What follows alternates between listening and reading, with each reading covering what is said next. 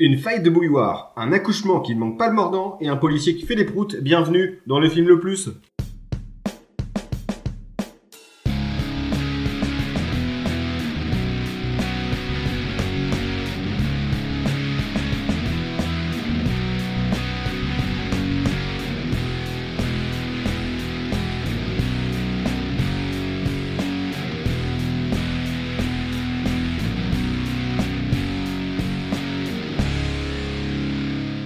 À tous, bienvenue dans le film le plus podcast ciné qui nous permet de découvrir ou de redécouvrir certains films, qu'ils soient bons ou mauvais. Aujourd'hui, je fais face à une triade avec mes, bien sûr, mes, mes fameux acolytes que sont Alex et Aurel. Salut. Bonjour. Allez, on passe au suivant. Et on a un invité en fait qui revient. euh, Mais pourquoi es-tu aussi rapide? parce que c'est le, je pense que c'est le début d'épisode le plus laborieux de l'histoire du film. Oui, je petit problème technique. Bon, allez, c'est bon, c'est Oh, fini. bah, si on avait un, Et- et- et- si on avait un prod un, un peu Aucun consensueux, problème technique, un problème. C'est, c'est- un problème humain, c'est un Problème problème humain. humain. Je pense que c'est un problème de compétence à ce niveau-là. Je pense qu'on m'a euh, mis des bâtons dans les roues, mais bon, je dirais. ou des bâtons dans les trous. Allez, euh, donc du coup, on reçoit de nouveau Antoine. Ouais, salut. Ouais, Salut à tous, merci euh, de salut. me recevoir de nouveau. les Bah, gars. avec plaisir, écoute. hein. On rappelle qu'Antoine hein, était là dans- sur un sur un Il n'y a thème, pas si euh, longtemps. Elevated vrai. Horror. Ouais, Est-ce qu'on peut Ah. dire que je suis un elevated invité Bien sûr. Oh, mais Mais, c'est bien, euh, ça serait pas du tout rabaisser l'invité de juste avant. C'était un invité correct. Correct, oui, on peut le dire, sans plus. Ouais. Sans plus. Il était poli. Moi, ce que Il je était, ouais. il sociable, du coup, avec les films. euh. Ah, C'était social. Mais alors là, en plus, là, c'est toi qui nous a imposé, infligé. Encore, encore une fois. Comment je Ouais. le remercie. Donc ce, ce- donc ce n'est pas, euh, je refais une blague, hein, ce n'est pas moi qui ai créé Antoine pour faire euh, venir mes thèmes dans l'émission, mais je le remercie d'avoir euh, d'avoir du, du, On du goût pour une fois. Ça... beaucoup, ouais, Ouais. a priori. hein. Du coup, Pierre, il faudrait qu'on trouve aussi quelqu'un. Ce serait pas un peu les mêmes vannes que tout à l'heure? On ferait pas un épisode spécial Marvel Bon courage. Faites pas, faites pas ça, faites pas ça, s'il vous plaît. Ouais. Non, mais ça va être à notre, à notre tour, je pense, à un moment donné de. de- Ouais. de ou se sinon, à un moment donné, on va faire un podcast avec Antoine. On va trouver un truc, un concept. Oui, bah, lâchez-nous, clairement. Eh, sinon, Tiens. concurrencez-nous. c'est une mutinerie, bordel. Euh, il me semble que Aurel a prévu un, C'est vrai. un happening. Ah ouais, ouais. Et en plus, vous connaissez con. pas les réponses. de passer à côté. Faut que t'en inventes des nouvelles, du coup.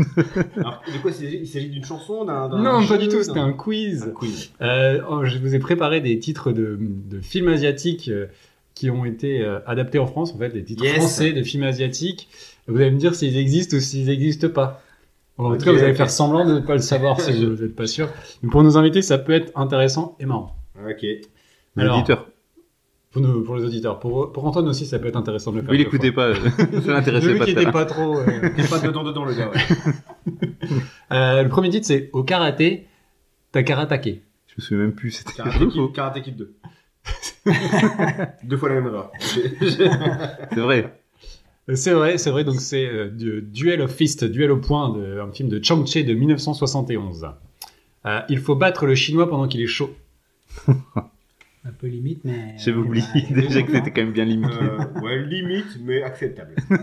Donc vrai ou faux? Vrai. Ouais, ça date des années 70. C'est vrai. The Angry Ghost de 1973 de toujours Chang Che. Euh, autant on emporte mon nunchaku. Fake. Plus. C'est faux. Ça, ça ressemble à ce que j'aurais pu inventer, mais non, c'est vrai. C'est The Street Fighter, un film de On 1974. fait les mêmes erreurs que tout à l'heure. Shigehiro. Qu'est-ce qu'on est, on est gourde. Hein. Vous êtes vraiment de teubé. Là C'est un film de Shigehiro Ozawa. King Kong Fu. King Kong Fu. Ça, tu l'aurais pas inventé? Ah, peut-être.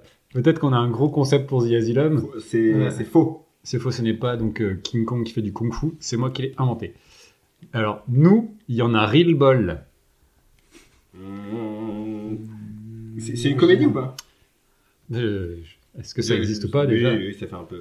Oui, oui. des- C'est un peu raciste, donc C'est oui, vrai, ça c'est vrai, existe. ça existe. Quand c'est raciste, c'est, c'est, c'est J'en- vrai. J'insiste à nouveau sur la double vanne quand même. Du nous, il y en a Real Ball. Ah, il y a nouille. Putain, Nouille, pas, j'avais pas capté. T'avais pas capté la première fois, tu vois, c'est bien de le faire une deuxième fois. La Peut-être troisième la fois la troisième. La deuxième salve. Et peut-être qu'il y aura un autre mot en plus incroyable. Ça va être fou. jamais. Ça va être fou.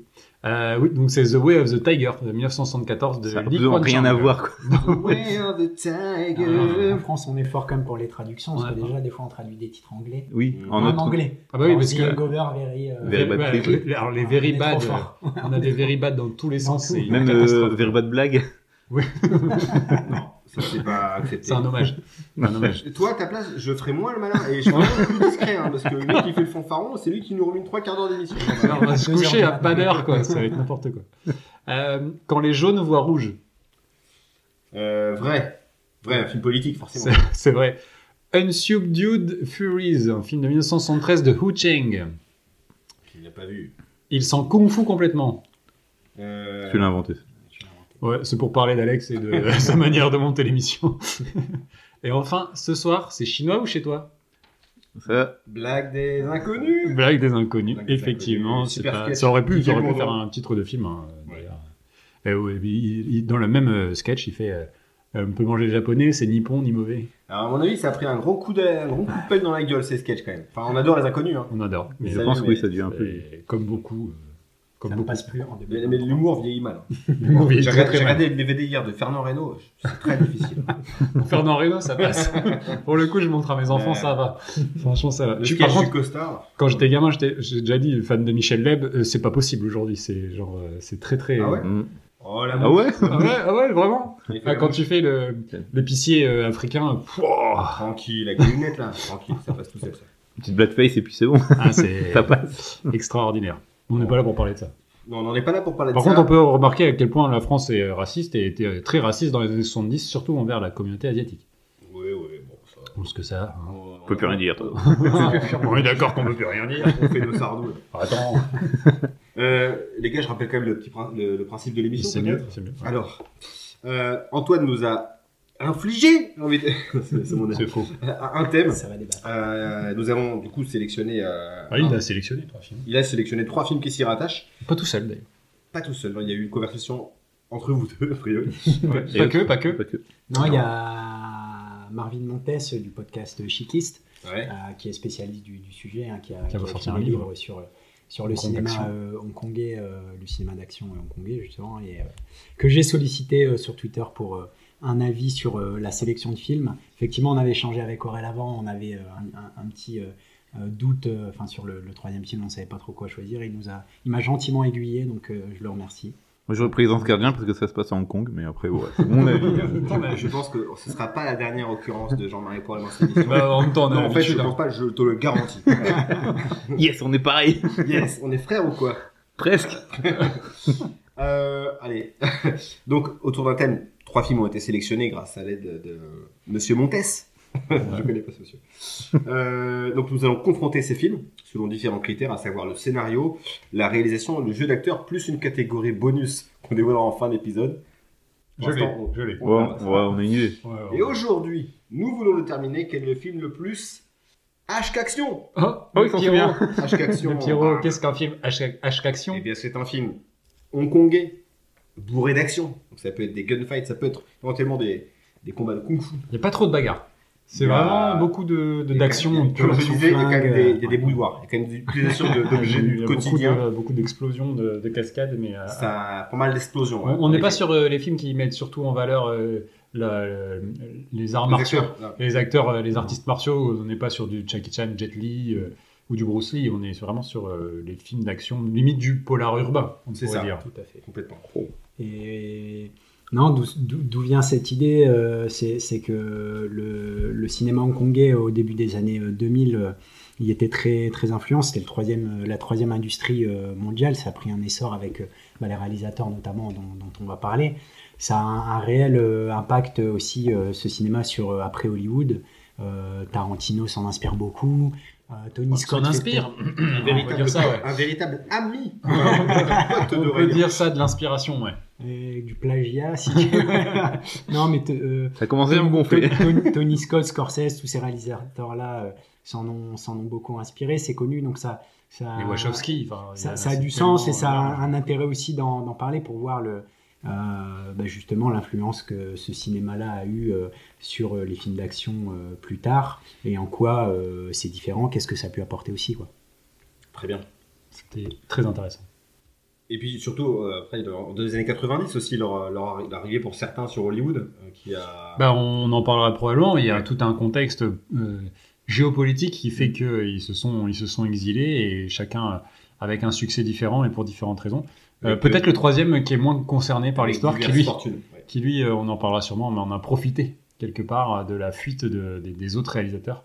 Et, euh, et on verra que pour deux, les deux premiers réalisateurs, mais, et pour un autre dont on a déjà parlé dans l'émission, il y a un dénominateur commun qui est un acteur belge. Et ça, j'imagine que on y reviendra. euh. Que fait François Damien dans ce film Bonjour, bonjour, là dans le kung fu.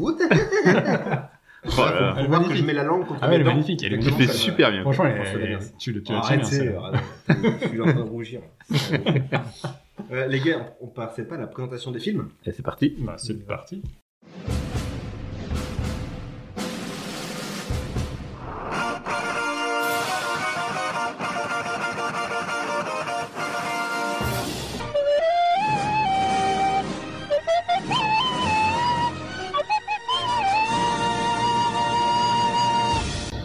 Place est au premier film, le plus ancien du coup. Alors je vais commencer avec Hard Boiled ou À toute épreuve.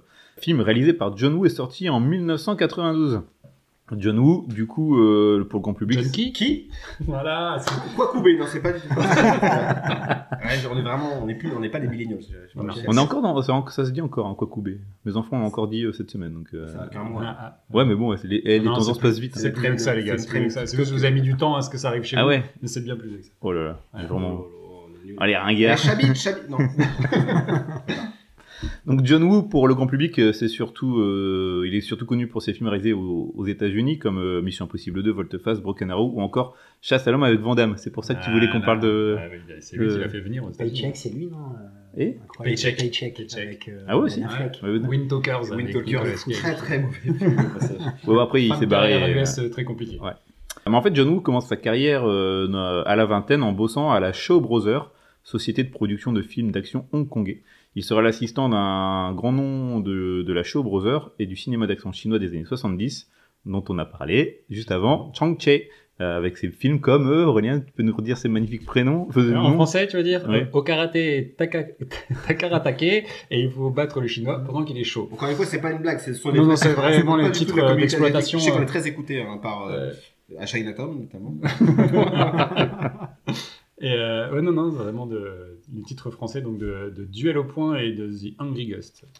Donc voilà, euh, après avoir bien appris les leçons euh, de ce réalisateur, John Woo réalise son premier film deux ans plus tard, Les Jeunes Dragons, et euh, est remarqué par la Golden Harvest qui souhaite travailler avec lui. Golden Harvest, haute société de production de cinéma d'action hongkongais, euh, connue pour avoir fait, euh, enfin, qui a fait connaître au monde entier Bruce Lee ou encore Jackie Chan. Tout à fait. Euh. Qui, qui est euh, créé par euh, un ancien de la Shaw Brothers qui en avait marre en fait de voir des toujours les mêmes films en costume Moi, c'est marrant, ça, parce Euh, qu'après, euh, et euh, voilà qui a du coup euh, et qui a, qui a- qui a révolutionné un petit peu aussi le qui a redynamisé le cinéma HK à l'époque. ouais. J'en parle dans mon émission d'ailleurs si ça vous intéresse. On rappelle, hein, Atkins le plus. dispo le vendredi euh, de temps en temps, une fois par mois, je pense. On On, ça. essaye, on essaye. ouais. Euh, John Woo, du coup, en- enchaîne les films avec euh, la, la Golden Harvest, les films d'arts martiaux, mais espère un peu plus. Il fait alors la connaissance de Choi Ark, tiens, tiens, on en Tiens, parlera peut-être un peu après, euh, dans les années 80, avec qui il souhaite dynamiter le genre euh, des arts martiaux, euh, considéré comme un peu le western asiatique, si on peut un peu caricaturer.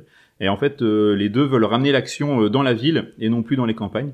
Du coup, Choi Ark et John Woo vont collaborer euh, ensemble, notamment sur euh, syndicat du- le syndicat du crime et ses suites. Mais euh, les deux réalisateurs se brouilleront dans les années 90, développant une certaine rivalité qu'on pourra peut-être retrouver dans, dans un des films. Peut-être qu'il y en Euh, a un des deux qui est pas facile à vivre. Je crois. Peut-être. Mais c'est grâce au film The Killer que John Woo marque les esprits, considéré encore comme son chef-d'œuvre parmi euh, la critique. Il commence à se faire euh, remarquer du coup à Hollywood, mais il faudra encore attendre trois ans avant son arrivée au pays de l'oncle Sam. Avant de partir de Hong Kong, John Woo réalise alors son dernier film euh, avant euh, de, s'en aller. Euh, film qui nous intéresse aujourd'hui, Hard Boiled, qui veut euh, se rendre hommage au film d'un un peu d'inspecteur Harry. Et aussi, euh, il voulait enfin mettre en scène des, les flics et plus forcément euh, les méchants. Parce que euh, il se rend compte que les flics aussi peuvent faire des trucs bien, même si euh, c'est un peu discutable sur Tequila qui est un peu bourrin. Bute quand même pas mal d'innocents. Et en fait, petite anecdote, euh, et, euh, on- John Woo a voulu faire aussi un. Enfin, ça c'est. euh, au niveau du scénario, Euh, à toute épreuve, il devait avoir une histoire d'un tueur en série de bébés. Empoisonnement de Ouais. lait maternel en fait. C'est pour ça que sur l'affiche, il a un, Il y a un bébé, un ouais. un shotgun Oh, dans une main et Un bébé dans l'autre. Ça c'est lié à la, à la scène de fin aussi. De... Et du coup, le scénario a complètement été réécrit parce que euh, John Woo s'est rendu compte que ces films euh, étaient assez populaires auprès des jeunes et qui s'en inspiraient. Notamment, il y avait eu un, un braquage aux États-Unis euh, et euh, les jeunes euh, avaient euh, été fans de John Woo. Du coup, il s'est dit bon, je vais peut-être pas prendre un, un tueur en série de bébés, ça peut être. de- On sait jamais. Il s'habillait comme dans The Killer, je crois. C'est ça, les- ouais. Les braqueurs, Ouais. c'est ça. hein. Et ils ont été butés par les flics. Ouais, voilà. Bah, mais c'est pour- J'ai l'idée de braquer des banques. Eh, wow, le teasing pour le tête dans deux semaines. C'est Oh, joli, peut-être. euh, braquage. D'accord, On n'a rien dit. On n'a rien dit. On a rien dit.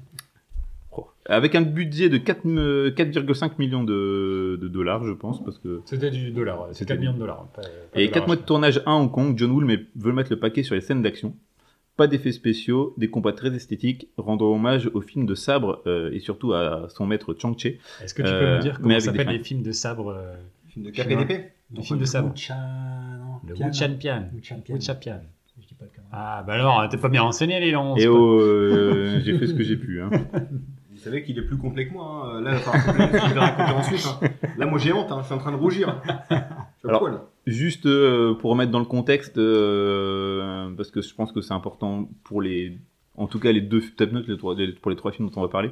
Euh, Hong Kong euh, a un statut particulier euh, en géopolitique, c'est que les Anglais la- la- l'ont récupéré auprès de, des Chinois, Colonisé. euh, colonisés, oui, et ils ont eu un bail de 100 ans et euh, 99 ans, pour être C'est précis. un bail amphithéotique. Wow. oh le mec. Histoire, C'est vraiment- c'est- histoire. Donc euh, le- C'était le- même plus longtemps, je crois qu'ils ont été, ça a été une colonie pendant 150 ans, si je dis pas de conneries. D'accord. Et donc, euh, bon, en 97, en tout cas, euh, Hong Kong doit être rétrocédé euh, à la Chine. Et les Hongkongais, qui avaient un peu de liberté, surtout dans, dans le cinéma de l'époque, ne savaient pas trop à quelle sauce ils allaient se faire manger si le régime communiste allait un peu les, les brider. Oh, Et non, non, on dit pas J'ai failli de. intervenir sur la sauce, j'ai rien dit. Et là, il plonge les deux pieds dedans. T'es blaze. le film Hardboil a pour euh, contexte cette future rétrocession. Et euh, du coup, euh, est-ce que... Comme beaucoup de films de l'époque. Oui. bah, quand on a parlé de City on Fire de Ringo Lam, on était aussi. euh, On était là-dedans. Et puis il y a une montée de la criminalité en fait à ce moment-là. Ouais, c'est ça. Et du coup, le film, en plus de ça, qui se passe en 4... enfin, qui a été tourné en 92, normalement se passe en 97. Alors, je sais pas si Ouais. vous Et d'ailleurs, on peut avoir des, plein de petites erreurs euh, Ouais, dans, oui, à l'hôpital ou euh, plein de trucs qui sont notés 92. Oui, ouais, forcément. Il faudrait juste mettre un 7 à la place d'un 2.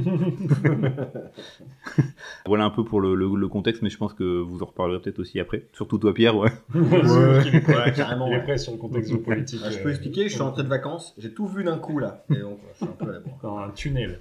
Ouais. Euh, au casting de Hardboiled, on retrouve Cho Yun Fat, alias Tequila, euh, grand acteur du cinéma d'action euh, chinois, mais moins connu que, Je suis une que est la traduction en français de Pierre Alain Fro. Voilà. De- Il rigole, mais il sait pas c'est qui. si, c'est euh, Un un, footballeur. c'est un footballeur. ouais. Ouais. C'est un attaquant du PSG, le Sochaux et du, du. Et non, c'est faux ce que je vous dis, c'est une fake news. Ah, c'est pas vrai. Oh merde. Donc Cho Yun Fat qu'on retrouvera dans pas mal de films de, de John Woo, un peu son acteur fétiche. Ouais. Tony Leung, qui jouera par la suite pour, euh, ou même avant pour Wong Kar Wai. Alors, Tony Leung Chuai, parce qu'il y en a deux. Oui, Tony Chuai, c'est Il y vrai. a un autre Il y en a un qui jouait dans le- avec Jean-Jacques Halo dans L'Amant. À pas confondre. Anthony Wong aussi, qu'on retrouvera peut-être dans, On retrouve souvent. dans un autre Qu'on retrouve très souvent. Euh, Teresa Mo dans le rôle de, du Love, Love Interest. Interest. Love Interest, pardon. Et John Woo aussi, qui fait une petite apparition euh, en tant que propriétaire d'une boîte de nuit. Barman. Euh, le film reçoit des bonnes critiques, euh, considéré aujourd'hui comme l'un des grands films des d'action des années 90.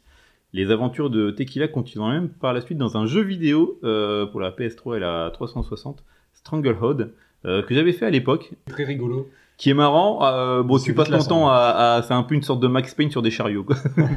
ça. Je croyais que t'allais dire Max Payne, justement. Ouais. Oui, mais Ouais, oui, il y a Max Payne vraiment. Ouais. inspire, inspiré de ça. euh, ouais, Matrix, tout Bah, ça. de toute façon, oui. Euh, on flingue, je pense qu'on va, ouais, on va en reparler de, de tout ça euh, clairement. Donc euh, voilà, c'était un jeu sympatoche euh, pour l'époque. Oui, qui reprend le personnage de Tequila. Ouais. Et dans la Une version. suite officielle en plus du, Une du suite film. officielle parce que c'est euh, supervisé par, par John Woo et, et Yun Fat reprend son rôle. Et dans la version de luxe un peu du jeu, dans la version collector, tu pouvais avoir aussi le film en HD. C'était le seul moyen de l'avoir en HD pendant un moment. quoi. Ok. Voilà. Petite, petite Fun fact. Mais du coup, ça raconte quoi, Hardboiled C'est l'histoire de Tequila, un inspecteur assez bourrin qui tire et après pose des questions, enfin s'il reste des survivants.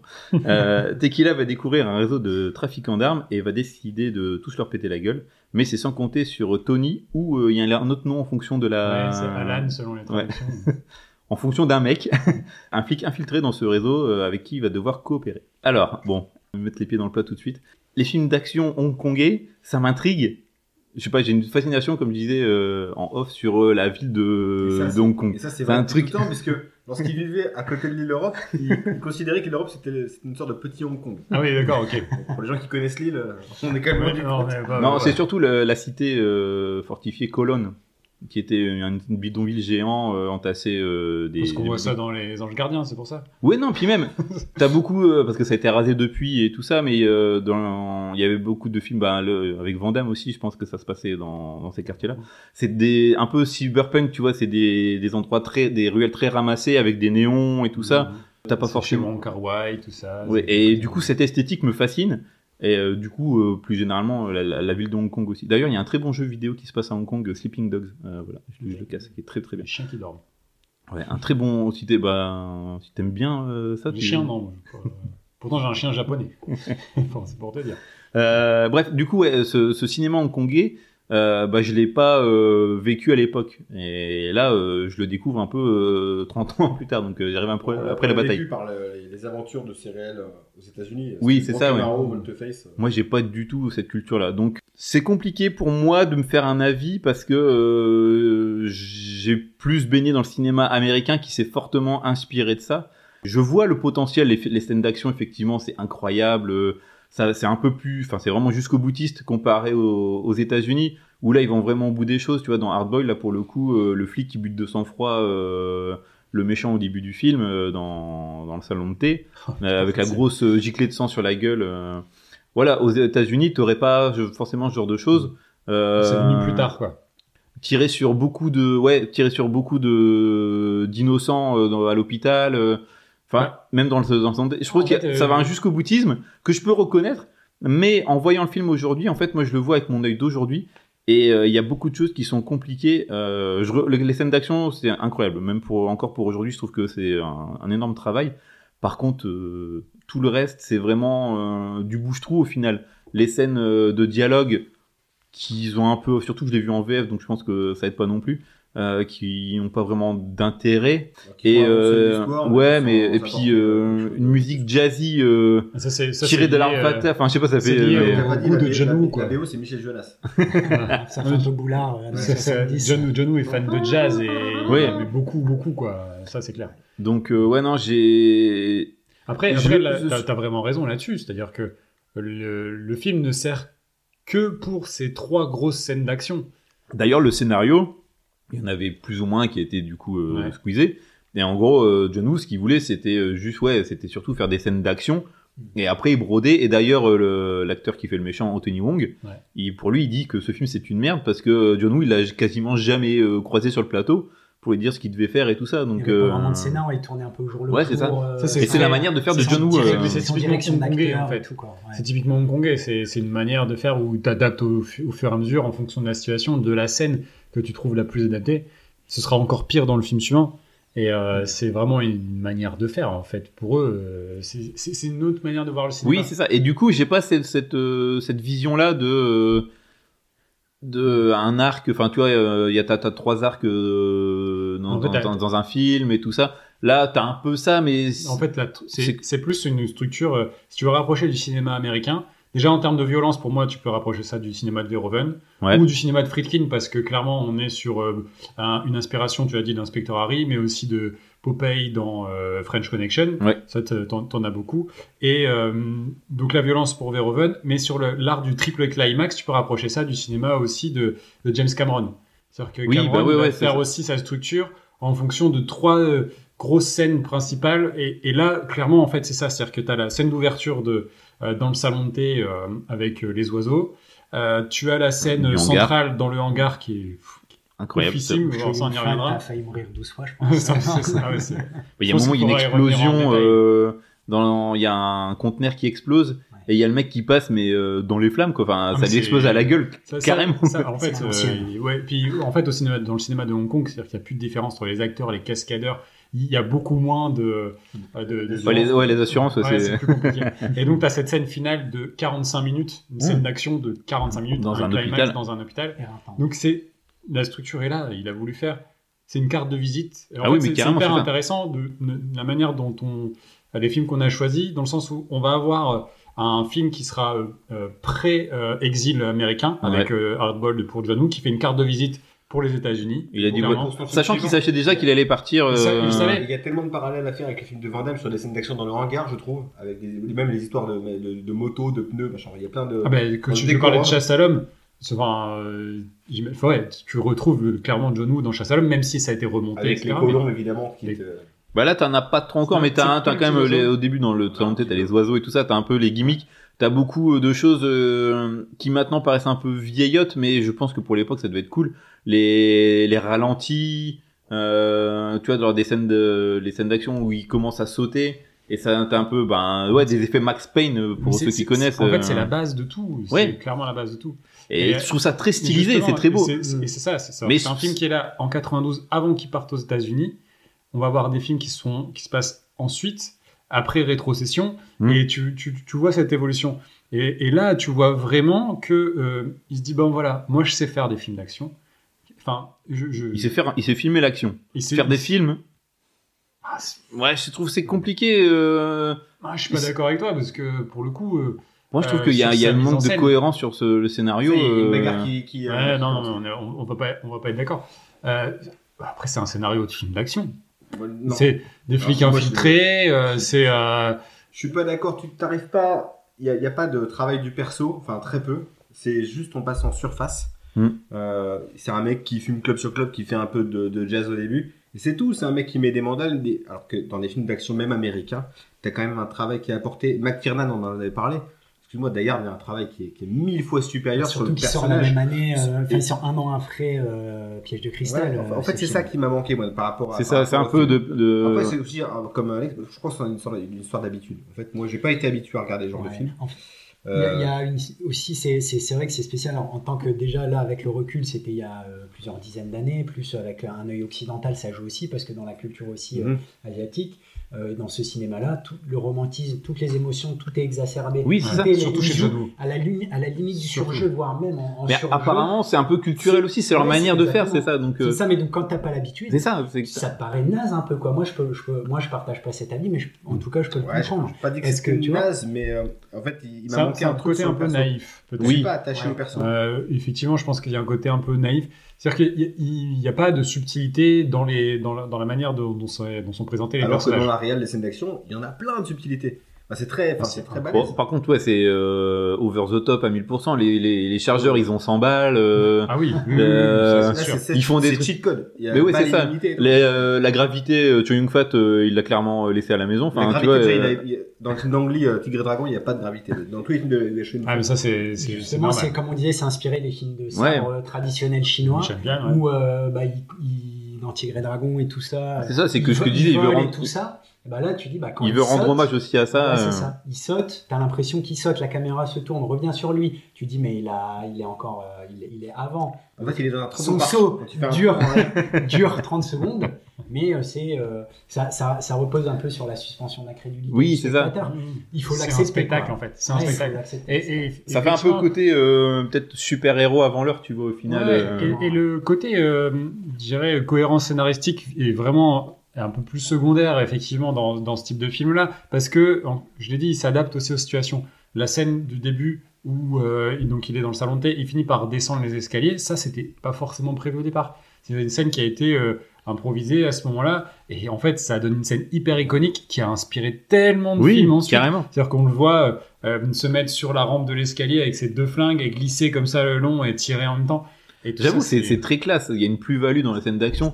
Franchement, tu, tu prends ton pied. Si t'es fan de, de films d'action, c'est c'est Ah, cool. mais je- Mais- il faut aimer ça. Le problème, c'est que moi, tu m'aurais juste mis les trois, fil- les trois scènes d'action, euh, juste, Bout à bout. hein. ouais, bout à bout, avec juste, euh, il y a un mec infiltré dedans, et voilà. C'était très bien, mais rajouter une histoire d'amour un peu cucu, à la fin, euh, le, le truc avec les bébés et tout ça, moi j'ai trouvé ça un peu too much. Et, En euh, fait, ça c'est plus pour euh, le côté un, un peu comédie quand même. Ouais, mais le problème c'est que la comédie elle tombe à la Enfin, tu vois, même Ouais, mais si ah fais ouais, de la comédie, mais- mais euh, là, je- le fait mal, quoi. Là, le, le- Enfin, en tout cas, on n'a pas le même humour. non, je pense que l'humour, euh, l'humour euh, HK, l'humour asiatique de manière générale, c'est quand même assez différent du, du nôtre. Et, et, et on est dans des, oui, des situations un peu. Je, je comprends, ouais, non, mais c'est sûr, c'est sûr. Mais après, tu vois, niveau scénar, sur le, le, le, le flic infiltré qui fait passer des messages via des notes de musique Ouais. pour que ce soit décodé, ça, j'ai trouvé que c'était Oui, oui, a- vraiment- tu vois, ouais. ça pour l'époque, c'est alors. Est-ce que c'est ça, ça en fait pas un bon scénario euh, non plus? Mais euh, il y a des trucs comme ça qui. qui- Il y a des idées qui bonnes peuvent- idées quand même. Quoi. Après là, c'est vrai que la scène de l'hôpital, moi j'étais éreinté, j'ai fait pause à un moment donné, j'ai des explosions. mais ça- 45 minutes. ça fait de- passer Michael Bay pour, euh, pour François Truffaut. Quoi. Enfin, franchement, les, mais les- franchement les, scènes, les explosions, les, le nombre de, de balles, j'ai des acouphènes, j'entends des, des bruits de, de, de- des douilles qui tombent. tellement il y a ça, même- d'explosions, tellement il y a coups de, coups de feu. Puis il n'y a pas de respect pour euh, les patients euh, qui sont dans l'hôpital, Ils ils sont, font ils, défoncer. quoi. Mais, euh, mais Mais c'est- Par contre, c'est parce que je trouve ça très con. Enfin, pas, pas, euh, le, le méchant qui a sa base euh, dans un sous-sol de, l'hôpital. sort, ouais. je pense pour montrer à quel point il est méchant. Je pense que le body, méchants, count, euh, le body count de ce Ah, il film concurrence celui de John Wick, je pense. Là, il y a un vrai, un vrai Oui, débat. Franchement, il y a un vrai débat. Clair que. ouais. Mais ça peut être au-dessus, je pense. mais, euh, mais en fait, ça, ça a tellement marqué les choses, c'est-à-dire que en faisant. Je peux comprendre qu'à l'époque, les, gens se disent Oh putain, ouais, c'est. Là, on en a fait, quelque chose. Là, on a un grand film même, d'action. même euh. moi aujourd'hui, en disant, mais c'est même c'est quelque chose que, qui, qui est redevenu un peu plus la norme aujourd'hui. Justement, tu parlais de John Wick, ils essayent d'en faire énormément, etc. Ouais, mais je trouve que c'est un bon descendant, tu vois. euh, Ouais, ouais. Parce qu'il y a qu'encore, tu vois, dans John Wick, même s'il y a quand même beaucoup d'effets spéciaux euh, numériques, t'as quand même un peu côté, euh, tu, le sens. hein. Format feuille de PQ, scénario de John Wick. Oui, ouais, Oui, bah, après, ils te développent un peu l'univers. euh, Et je veux dire, moi, en termes de scènes d'action, euh, c'est pas des, des CGI à tout va, euh, comme, Là, tu on- sens, tu sens que c'est comme dans les Fast and Furious, tu vois, Ouais, où ça part ça. vraiment en délire. Tu vois, ça pourrait être un peu du, du porn fight de, Ouais. de bagnole, euh, les derniers Fast and Furious, mais euh, Mais là, t'as un côté palpable, comme on, en revient toujours à cette idée-là de Hardball. Ouais, Et de John. Wick qui un peu reprend cette idée-là de Dans, dans Hardball, moi, c'est ça on qui fout des plaît. tatanes. C'est-à-dire que tu sens la cascade en direct. Oui, c'est ça. Et la scène de l'hôpital, il y a une scène qui est extraordinaire. Il y a un moment dans l'hôpital qui est extraordinaire. C'est quand il se retrouve dans le couloir et qu'il avance et qu'il commence à dégommer des mecs. T'as une, une, un plan séquence qui dure à peu près 2 minutes 30 à ce Ouais, moment-là. il est trop trop bien. Avec les, des, des- des vitres qui explosent à côté. Lui qui avance, qui tire, la caméra qui avance, qui recule. Alors en fait, c'est un prototype des, des jeux vidéo, des, des third-person shooters que tu vas avoir beaucoup après, en fait. Et là, tu, mais en fait, c'est à ce moment-là, ça n'existe pas. On est en 92. T'as pas la possibilité de faire ça dans un jeu vidéo.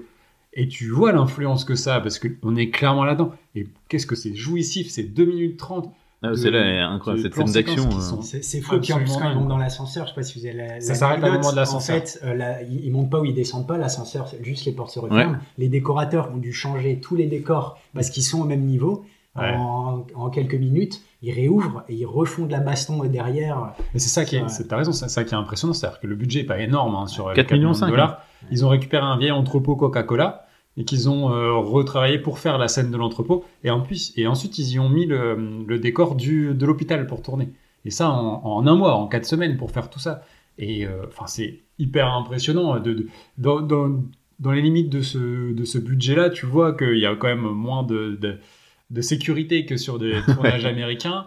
Et du coup, ça te donne un côté hyper euh, sec, hyper authentique, qui est quand même assez jouissif. Effectivement, faut aimer les films d'action, faut aimer avoir de l'action pendant 45 minutes. Mais j'ai trouvé ça moins indigeste euh, que la scène de fin de John Wick 4, par exemple, tu vois Que je trouve beaucoup trop longue Dans les escaliers, là, dans les escaliers euh, euh, à la basilique de, à Paris. Ouais, c'est un running gag qui devient plus c'est chiant à la lourd fin. en fait. Mm. C'est- Et puis tu t'as plus d'enjeu et, et que là ça va dans, ça va partout quoi et ça pète vraiment. C'est-à-dire dans John Wick à la fin en fait il bute toujours t'as l'impression qu'il bute toujours le même mec avec euh, des gerbes de sang numérique. euh, Ouais. Tu vois c'est un peu même pattern. Après, le sound Ah. design euh, un peu à l'ancienne, Ouais. ça, ça sort un peu du truc Ça, aussi. Quand ils se mettent des, des mandales, ouais, ça fait des bruits de serviettes qui claquent et tout. C'est clairement un mec avec ses serviettes derrière son micro. Moi, j'imagine que ça. Qu'est-ce qu'il fout C'est lui qui a fait les bruitages. Ouais, non, mais ça, ça fait un plaisir avec les explosions. Bah, c'est vrai que sur le tournage c'était compliqué c'est de très particulier, son hein, étaient, aussi, ça. étaient compliquées donc il y a beaucoup de, postes synchro même au niveau des dialogues etc. C'est et, et tu, je pense que tu l'as ressenti et, euh, et ça se re- ça se ressent effectivement dans, dans le film mais euh, Moi, c'est surtout la musique. Pour pour en parler du sound design, c'est la musique en fait qui m'a sorti. euh, le jazz euh, dès qu'il dès qu'il y a un dialogue, Boulard. c'est trop sirupeux, c'est euh, ouais, c'est C'est dans son jus, effectivement. Oh là là. Ça, ça, Après, j'ai vraiment eu du mal, ça m'a sorti même- vraiment même du film le ça. vestimentaire des vêtements, on croyait dans Nash Bridges. Enfin, il y avait- Ouais, bon ça. c'est- il y a Miami. Vice, tout ça. Oui, c'est- Ouais, les deux défauts, c'est ouais, c'est que pour moi le scénario est quasiment en- c'est pas euh, inexistant effectivement quand tu sais comment John fonctionne à l'époque. Oui, ça et la musique, c'est vraiment les deux trucs qui m'ont malheureusement fait quand même pas mal sortir du film. Heureusement qu'il y a des scènes d'action incroyables pour sont remonter le niveau. Ça, on connaît tous qu'elles sont ultra bien chorégraphiées. Et vous vous avez pas parlé des acteurs, mais alors Shoyun Fat, je trouve qu'il a une classe. Ouais, il est il est cool. euh, Moi, je préfère Tony Leung euh, dans ce film. Ah tu vois, ouais, parce que son. J'aime vraiment la classe euh, de. Le, le, le, il, il paraît un peu perdu, mais je trouve qu'il y a une sensibilité dans son jeu. Enfin, moi, j'adore cet acteur, de toute façon. Bah, tu le vois aussi de le voir chez Marvel, d'ailleurs. quand il bute, euh, il joue. dans Shang-Chi. dans Shang-Chi. Ah ouais? Ouais, ouais, j'étais. Il, il se débrouille plutôt pas trop mal en plus. euh, euh, dans, dans Ah, je- moi, je trouve qu'il a, il a un charisme, Shoyun Fat, là, dans le Ah film. oui, il est après, dingue, avec, avec son, son cure-dent, euh, son, son style de, c'est Serge Gainsbourg clope. hein. Il t'envoie les pacards, les pacards de, de clope là. Ouh là là Et c'est lui qui a, euh, qui a demandé à mettre dans la scène du début, quand il est, euh, Il fait de la bute le méchant. euh, oui, c'est lui qui a alors, ça aussi. Et il, il bute le méchant et il, euh, et euh, il prend la gerbe de sang sur le visage. Il a dit ce serait bien que j'ai de la farine sur le visage avant. Donc c'est pour ça qu'il se retrouve dans la Et Ça, c'est cuisine les choix euh, super. ça. enfariné et du coup il est tout blanc. du coup, ouais, c'est ça, le blanc et, le rouge. euh, c'est assez stylé. Et il, euh, il a demandé à John Woo de jouer euh, ce rôle-là et ils ont retourné des scènes ensuite euh, euh, en post, euh, enfin, après encore le tournage, et ils ont rajouté cette, scène-là. Le personnage de, de John Woo, du coup, euh, barman, puisqu'il joue dans, dans le film. C'est un ancien flic qui joue barman. Mais très bizarre ses réactions. euh, Perdre, mon meilleur ami est mort, j'ai tué euh, 150 innocents, on n'a rien sans rien. Tu vois, Ah, il- le On mec, il pas d'omelette sans casser les os. C'est ça. Il est très très mauvais. Il te sort des, des, des phrases, des Tu métaphores, vois des trucs. pour euh, lui. quoi. C'est- Tu fais bon. Il a voulu, mais non, faut pas. Alors qu'il est pas, il, il aime pas trop la violence a priori, John Woo. J'ai vu, il, aime- Ouais, ouais. il, il- Bah, comme Tarantino, en fait, c'est la- l'esthétique. de la violence. ouais. qui aime pas ça, il Ça a l'air d'être un mec plutôt gentil a priori, euh, voilà, mais il fait des super films d'action. Ouais, et puis il parle, il parle un peu de lui-même dans le film. hein, finalement, euh, au tout début, il y a un petit dialogue sur le, euh, le fait de partir. Disant, Oui, oui, oui, euh, oui. Il dit ouais, moi j'aimerais bien rester. enfin, moi, je, je, je, je voudrais pas partir. Le thé le meilleur thé ici. meilleur. Et en fait, à la fin, il y a un autre discours sur le fait de partir et, et la scène de fin, qui était la scène qui n'était pas prévue d'ailleurs initialement. C'est-à-dire que à la fin, donc le personnage de Tony, Tony Leung se fait, se fait tuer et on pense qu'il est mort, mais en fait, il- on le revoit ensuite sur un bateau s'enfuir. Cette scène-là a été rajoutée ensuite, dans le, qui n'était pas prévue au scénario, mais il trouvait que c'était trop, trop brut, trop dur. Quoi. Ça, j'ai trouvé ça sympa. Par contre, euh, le, le flic infiltré, qui à chaque fois qu'il bute des gens, du coup, il doit avoir un sacré paquet de feuilles, euh, et qui fait des origamis. Et euh, j'ai trouvé ça euh, plutôt joli. euh, Le truc à la fin, il les met tous dans l'eau, euh, qu'il est, il se fait buter. Euh. Ouais. On spoil, hein, le film il a 30 ans. Ah, t'étais ému là. Non, mais j'ai trouvé ça pour le coup. Euh, Non, mais il y a assez, du- euh, du- il y a quand même, tu vois, comme, comme pour le, le truc des, des notes qui font des codes, il y a des idées quand même, il y a des Ouais, trucs il- autres que dans les scènes d'action, il y a quand même des petites c'est ce idées côté sympas. le romantique. lien entre les scènes d'action. Ouais. euh, Il, est, il, est- il trop a ce côté romantique. Tony Leung, dans le dans le dans l'histoire, euh, où Ouais. c'est lui qui euh, qui trouve les, les fleurs parce que du coup ça passe, il envoie des fleurs à la à la, la copine de, de Choi Yun Fat, euh, dans lequel il fait passer des codes pour donner un peu d'infos sur sa mission d'in- d'infiltration. Et, euh, et, la- et elle, elle dit, ah, bah, tu, à Fat, tu vois, lui, il sait ce que j'aime comme fleur, bah, tu me l'as jamais dit. Et, tu vois, et, et en fait, c'est lui le côté romantique, et grâce à lui, il se rapproche aussi d'elle. C'est euh, donc il y a quand même, vous parlez un peu du scénario inutile, mais il y a quand même ce, ce Il y a lien. des bribes Il d'idées. y a euh. quand même des choses qui font que l'histoire avance, les personnages évoluent, même si ça reste un personnage de d'inspecteur Harry complètement badass. euh. Mais tu vois, il y a ça aussi, c'est marrant, c'est euh, le, le chef de Tequila qui euh, l'engueule, Ouais. mais euh, c'est, tu vois, dans, dans l'arme fatale ou un truc comme ça, les mecs ils doivent remettre leur plaque et ils sont, euh, ils sont, Dans- ils sont à la circulation. Dans la tu vois. Staction Hero, ouais. Alors que là, c'est euh, Vous avez bon, coûté un million de dollars.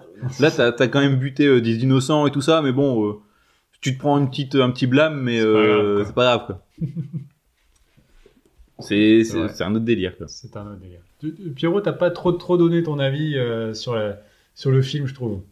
Alors moi, je, vais- je, je- je risque de paraphraser beaucoup Alex, mais euh, évidemment, le sens, le, le sens esthétique des scènes d'action, pour moi, être un quart d'heure de la fin, c'est beaucoup trop long. C'est, alors, c'est mon avis. Hein. Hum. Moi, je, je, c'est pas un truc. Je vais pas voir un film au Cinoche, par exemple, pour, pour, pour de l'action pure. J'ai jamais, je pense, euh, éventuellement peut-être un le, dernier Die Hard 4 avec Bruce Willis dans les années 2000. Oh. C'est le seul. euh, nul à chier au passage. Non, J'ai le une 4, mission impossible. à côté du, du 5, le 4, c'est un Alors, chef-d'œuvre. pour moi, le 4, c'était la- bah, le point final. Je pense que t'as jamais. Non, le point final, c'est le 5. Ouais, c'est le 5. Oui, non, le 5 qui est en existe Russie, pas. là. Il existe pas. C'est celui-là. une merde. Avec son C'est fils, comme avec son Indiana fils, Jones ouais. 4, pour moi, ça n'existe pas. Ouais, ouais, c'est ça. Je suis dans- Bah, franchement, euh, je peux te dire que tu vois le 5, ça réhabilite le 4 direct. Mais en fait, j'ai- pour revenir sur euh, le film de John Woo, C'est vrai qu'on ne parlait pas d'ailleurs. le- le- l'intro m'a vraiment, vraiment plu. Vraiment. Même s'il fait du jazz de merde, parce que c'est pas un très bon jazzman. Hein, La clarinette, ouais, Oh, fais- passe vite à l'action parce que tu commences à le gonfler. Et bim, envo- ils envoient des boulevards dans la gueule. Mais voilà, c'est euh, ultra bien chorégraphié avec les, euh, les travelling avant de The Who qui suivent leur personnage et tout. J'ai trouvé ça génial. Mais en effet, voilà, peu, j'ai eu peu, enfin, il y a peu d'émotions, j'ai peu Mm. d'attachement pour les personnages, si tu leur arrives, j'ai peu d'intérêt en fait. Et encore une fois, c'est peut-être une histoire d'habitude. Et les trois quarts d'heure. euh, Et de la sensibilité, fin, si t'es euh, pas fan de films moi j'étais pause parce que j'étais saoulé, je fais, oui, je regarder un petit peu, je prends Facebook, euh, Instagram, et hop, je mets la fin. Ah, vraiment, j'étais étouffé par cette scène finale, mais euh, son, ça m'a, ça m'a pas, euh, ça m'a pas emporté quoi. Alors qu'il y a les œuvres de John Woo derrière, euh, celle avec Van Damme, elle est vraiment over the top. C'est, il y a des trucs débiles où il est, il est debout sur sa moto. Euh, scénar pareil, c'est une feuille de PQ, mais c'est, c'est, c'est drôle parce qu'il y avait l'attachement aussi avec Van Damme. Enfin, il y avait, j'avais un- je retrouvais un truc que j'avais pas trouvé dans, dans celui-là. Et, et Volteface par exemple. Mais voilà, qui est, qui est un chef-d'œuvre. c'est un chef-d'œuvre. On en parlera un jour, De hein. scénario, vrai scénario. Ouais. Un vrai scénario de Ouais, ouf, euh, clair. complètement vraisemblable. Avec un jeu d'acteur poussé à l'extrême, Ouais. un peu à la hongkongaise finalement. Euh, jamais Travolta et Cage ont atteint des sommets de surjeu. Mais c'est, Après, tu vois, la liberté qu'il a euh, à Hong Kong, il a jamais retrouvé. Ça va être le problème aussi un peu Ah, réalisateur yes, dont ouais. on va parler euh, ensuite. Ouais. Il a jamais euh, retrouvé les. enfin, voilà, trop contraint par les studios. Et encore, je trouve euh, que quand même, on lui laisse faire ses gimmicks, on lui laisse faire ses, ses belles Ah, il y a des colombes à chaque fois. Il y a des colombes, il y a des ralentis. Il y a des Bon. ralentis. Tu fais pas ce que tu veux, sauf du les jazz. il y a du jazz aussi. Ouais. Et c'est ça, c'est que déjà dans ce film-là, on voit un peu la- le début de sa caricature à John Woo. euh. Là, pour l'instant, c'est cool, mais à force de tout le temps le mettre dans ses films, bah, ça devient un gars. Et Mission Impossible 2, il a été beaucoup critiqué sur ça, hein, sur euh, Mm. les ralentis de Tom Cruise euh, qui sort ses guns avec les hein. colombes qui sortent en même temps là. Euh, Ah, mais c'est cool. Oui, c'est trop cool. Il y a un Euh, truc aussi que il y a beaucoup. Il y a un truc euh, que j'ai pas aimé aussi, euh, après on pourra peut-être passer au film suivant, c'est euh, les transitions entre les scènes qui sont un peu nazes. Soit c'est un freeze, soit c'est une transition à la Star Wars. euh, Ouais, peu- mais ça, c'est les. et tu sens qu'il s'est, je sais pas, il, il découvre Windows Maker, Non, mais c'est- c'est les- Et encore, c'est j'ai le montage j'ai de fait un truc en étoile à un moment donné. Une ouverture en étoile sur le second, je fais non, non, surtout pas. De prête. La caméra qui fait ça. Il est sur Magix, euh, le fameux logiciel incroyable. vous êtes dur avec, euh, avec ce grand Non, non, et non, t'as vu? Je l'ai pas tabassé. Bon, j'aime encore beaucoup il garde ses, ses, points pour après. Les- L'esthétisme, les acteurs, ils m'emballent pas. Euh, Choi Putain, je Fat, une euh, fat, j'adore. Yun Fat, moi j'avais adoré euh, dans Angly, euh, Tigre et Dragon, mais voilà, ça fait partie des. des c'est des films vraiment faits pour, pour le marché européen et américain. Ouais, ouais, c'est autre chose. C'est c'est- c'est- c'est- Ah, c'est je trouve il, il pète la classe, mais. Bah non, mais alors, il pète la classe, mais Serge Gainsbourg. Serge Gainsbourg qui fait, qui fait de la fight. Mais c'est ça, c'est un bonhomme, tu vois. C'est un vrai. Salut, ah, Je suis un homme, mais j'ai des figures. rotatifs à travers la tête. Non, mais c'est. Ça, ça, d'action m'ont emballé, mais pas. Pas ouf. Ok, pour moi. ok. En plus, si, si t'avais du goût, ça se saurait. hein. Euh, T'inquiète pas, on va reparler Jean-Marie Pourret. Aïe, aïe, aïe. Bientôt là, je pense d'ailleurs du coup. Donc, c'est moi qui. J'enchaîne, j'enchaîne. Non. Allez. Parce que moi, je vous parlais donc de Time and Tide, sorti en France en 2001, mais tourné en 99. Donc, Time and Tide est un film réalisé par le, le grand, le très grand euh, Choi Ark, euh, né à Saigon, au Vietnam. Donc, Donc, en- on a déjà traité un film, euh, me semble-t-il. Ah non, non, je vois, je confonds avec Ringo non, Rien à voir. rien à voir, rien à voir. N'importe quoi. Par contre, j'ai déjà parlé de ce film dans mes recos, euh, dans un épisode. Euh, donc, il est né à Saigon, donc au, Vietnam, en 1951, et de son vrai nom, euh, Choi Man Kong, parce qu'il a changé euh, euh, plus, plus tard. Il est issu d'une famille quand même de 16 frères et sœurs. Il y avait plusieurs cordes. À Son arc. son arc. Yes. Voilà.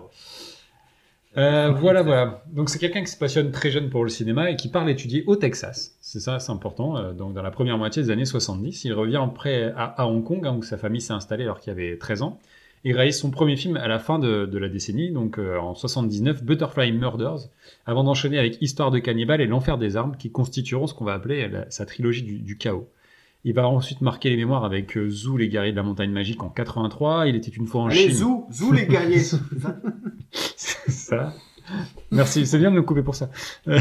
Oui, mais Il était une fois en Chine en 91 avec Jet Li euh, dans la peau de la légende chinoise Wong Fei-hong, ou encore The Blade en 95 qui est considéré par certains peut-être comme son chef-d'œuvre malgré le- l'échec qu'il a connu à sa sortie. Alors on en a parlé tout à l'heure avec la rétrocession de Hong Kong à la Chine par le Royaume-Uni en 97, il fait le choix comme beaucoup de l'exil et il part tenter sa carrière aux États-Unis comme John grâce à un Belge dont on a parlé donc Jean-Claude Van Damme avec lequel il va tourner coup sur coup double team, double team et piège à Hong Kong. Bon, la collaboration entre les deux est assez compliquée. hein. Le réalisateur euh, s'accorde pas du tout aux méthodes de production euh, euh, américaines. L'ingérence des producteurs qui n'hésitent pas à jouer du ciseau de la table de montage, bon, ça on, on connaît. C'est d'ailleurs assez, amusant parce que bah, comment, euh, Choyark est aussi producteur parce qu'il a créé la, Film Workshop en, en 84 avec son, sa future épouse Nan Sun Chi. Euh, et euh, j'ai dit qu'il va un peu amener un renouveau dans le, dans le cinéma HK. Et c'est quelqu'un qui a tendance à vouloir aussi imposer sa vision des choses euh, au réalisateur qui fait travailler. Donc il se plaint un peu du système américain, mais quelque part le, il le fait, il fait la même chose lui de, de son côté à Hong Kong.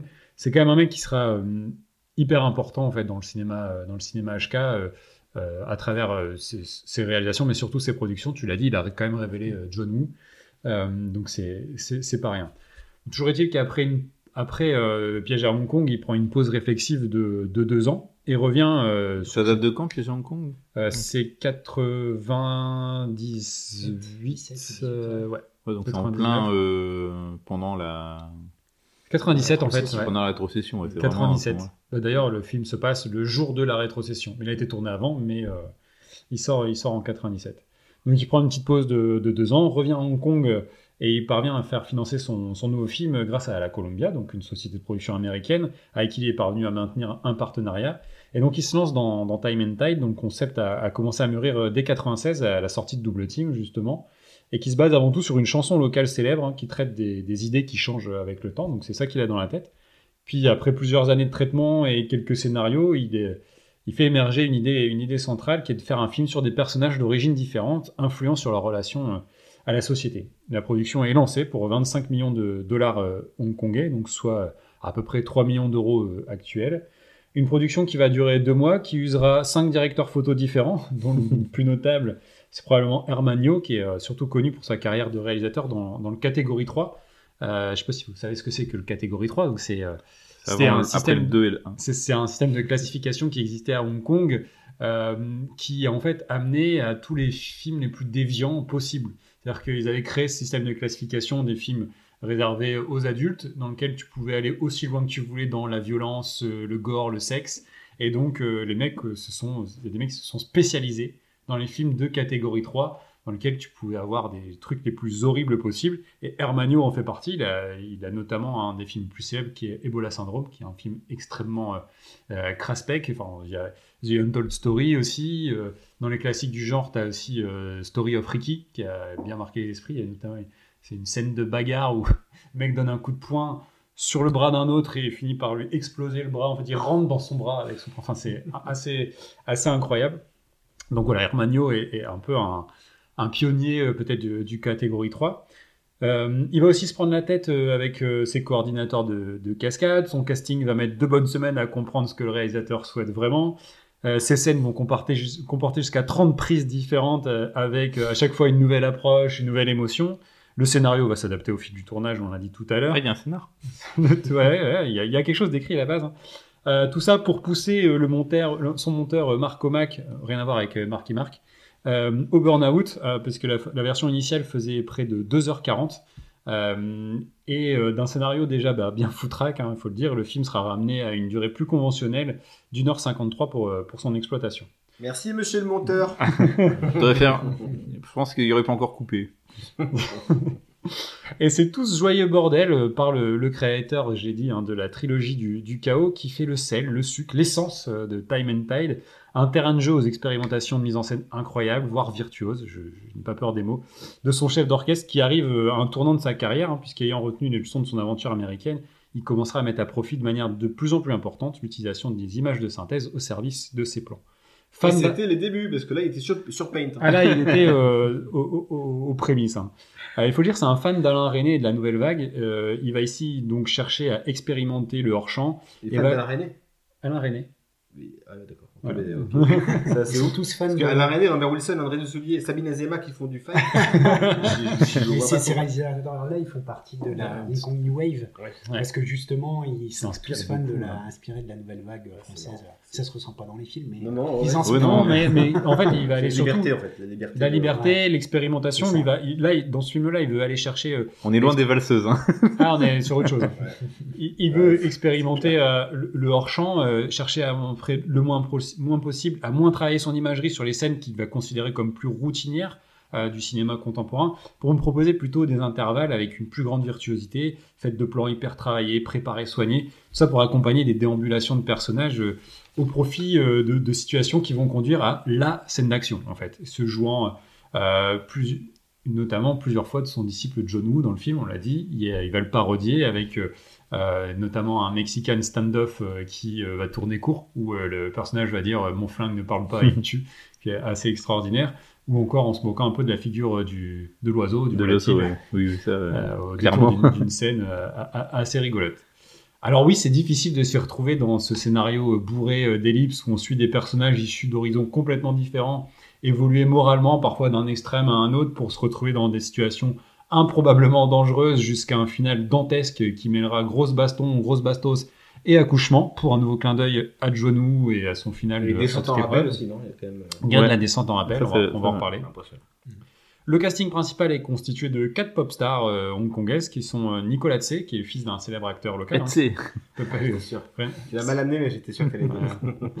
C'est le fils de, donc de Patrick Tse, qui était un grand acteur. euh, un grand Patrick. Swayze. Voilà, voilà. C'est flop sur flop. Je peux finir ou quoi là Putain. Euh, Donc Nicolas Tse, qui, est, euh, qu'on peut apercevoir dans le médaillon avec Jackie Chan, que je traite dans le dernier épisode du super podcast Atkins le plus. hein, euh, je le rappelle. Euh, on a également Wu Bei, euh, qui retrouvera Nicolas L'abeille. dans, dans New Police Story. Voilà. et les quasi débutantes Candilo et euh, Cathy Choi. Est également présent, tu l'as dit tout à l'heure, le génial pour moi Anthony Wong dans euh, qu'on a vu dans dans, dans Hardboiled. C'est vrai, Dans la- vieux sur. euh, Ah, il y a une tête du méchant, hein, lui. hein, c'est- Ouais, ouais. Mais. On l'a vu dans Hardboiled, dans la trilogie Infernal Affairs, dans The Mission de, de Johnny To, et dans Le Médaillon avec Jackie Chan, dont je parle en long et en large dans l'excellent podcast Atkins le Plus, que j'anime tout seul, faut-il le rappeler. Euh, au final, le film sera un énorme échec à sa sortie, avec euh, seulement 4 millions de dollars HK euh, rapportés au box-office local, soit environ euh, 500 000 euros. Il marquera le début d'une série d'échecs pour le réalisateur, hein, dont le terrible Black Mask de City of Mask, dont je que je décortique dans le premier épisode de Atkins le Plus, je rappelle.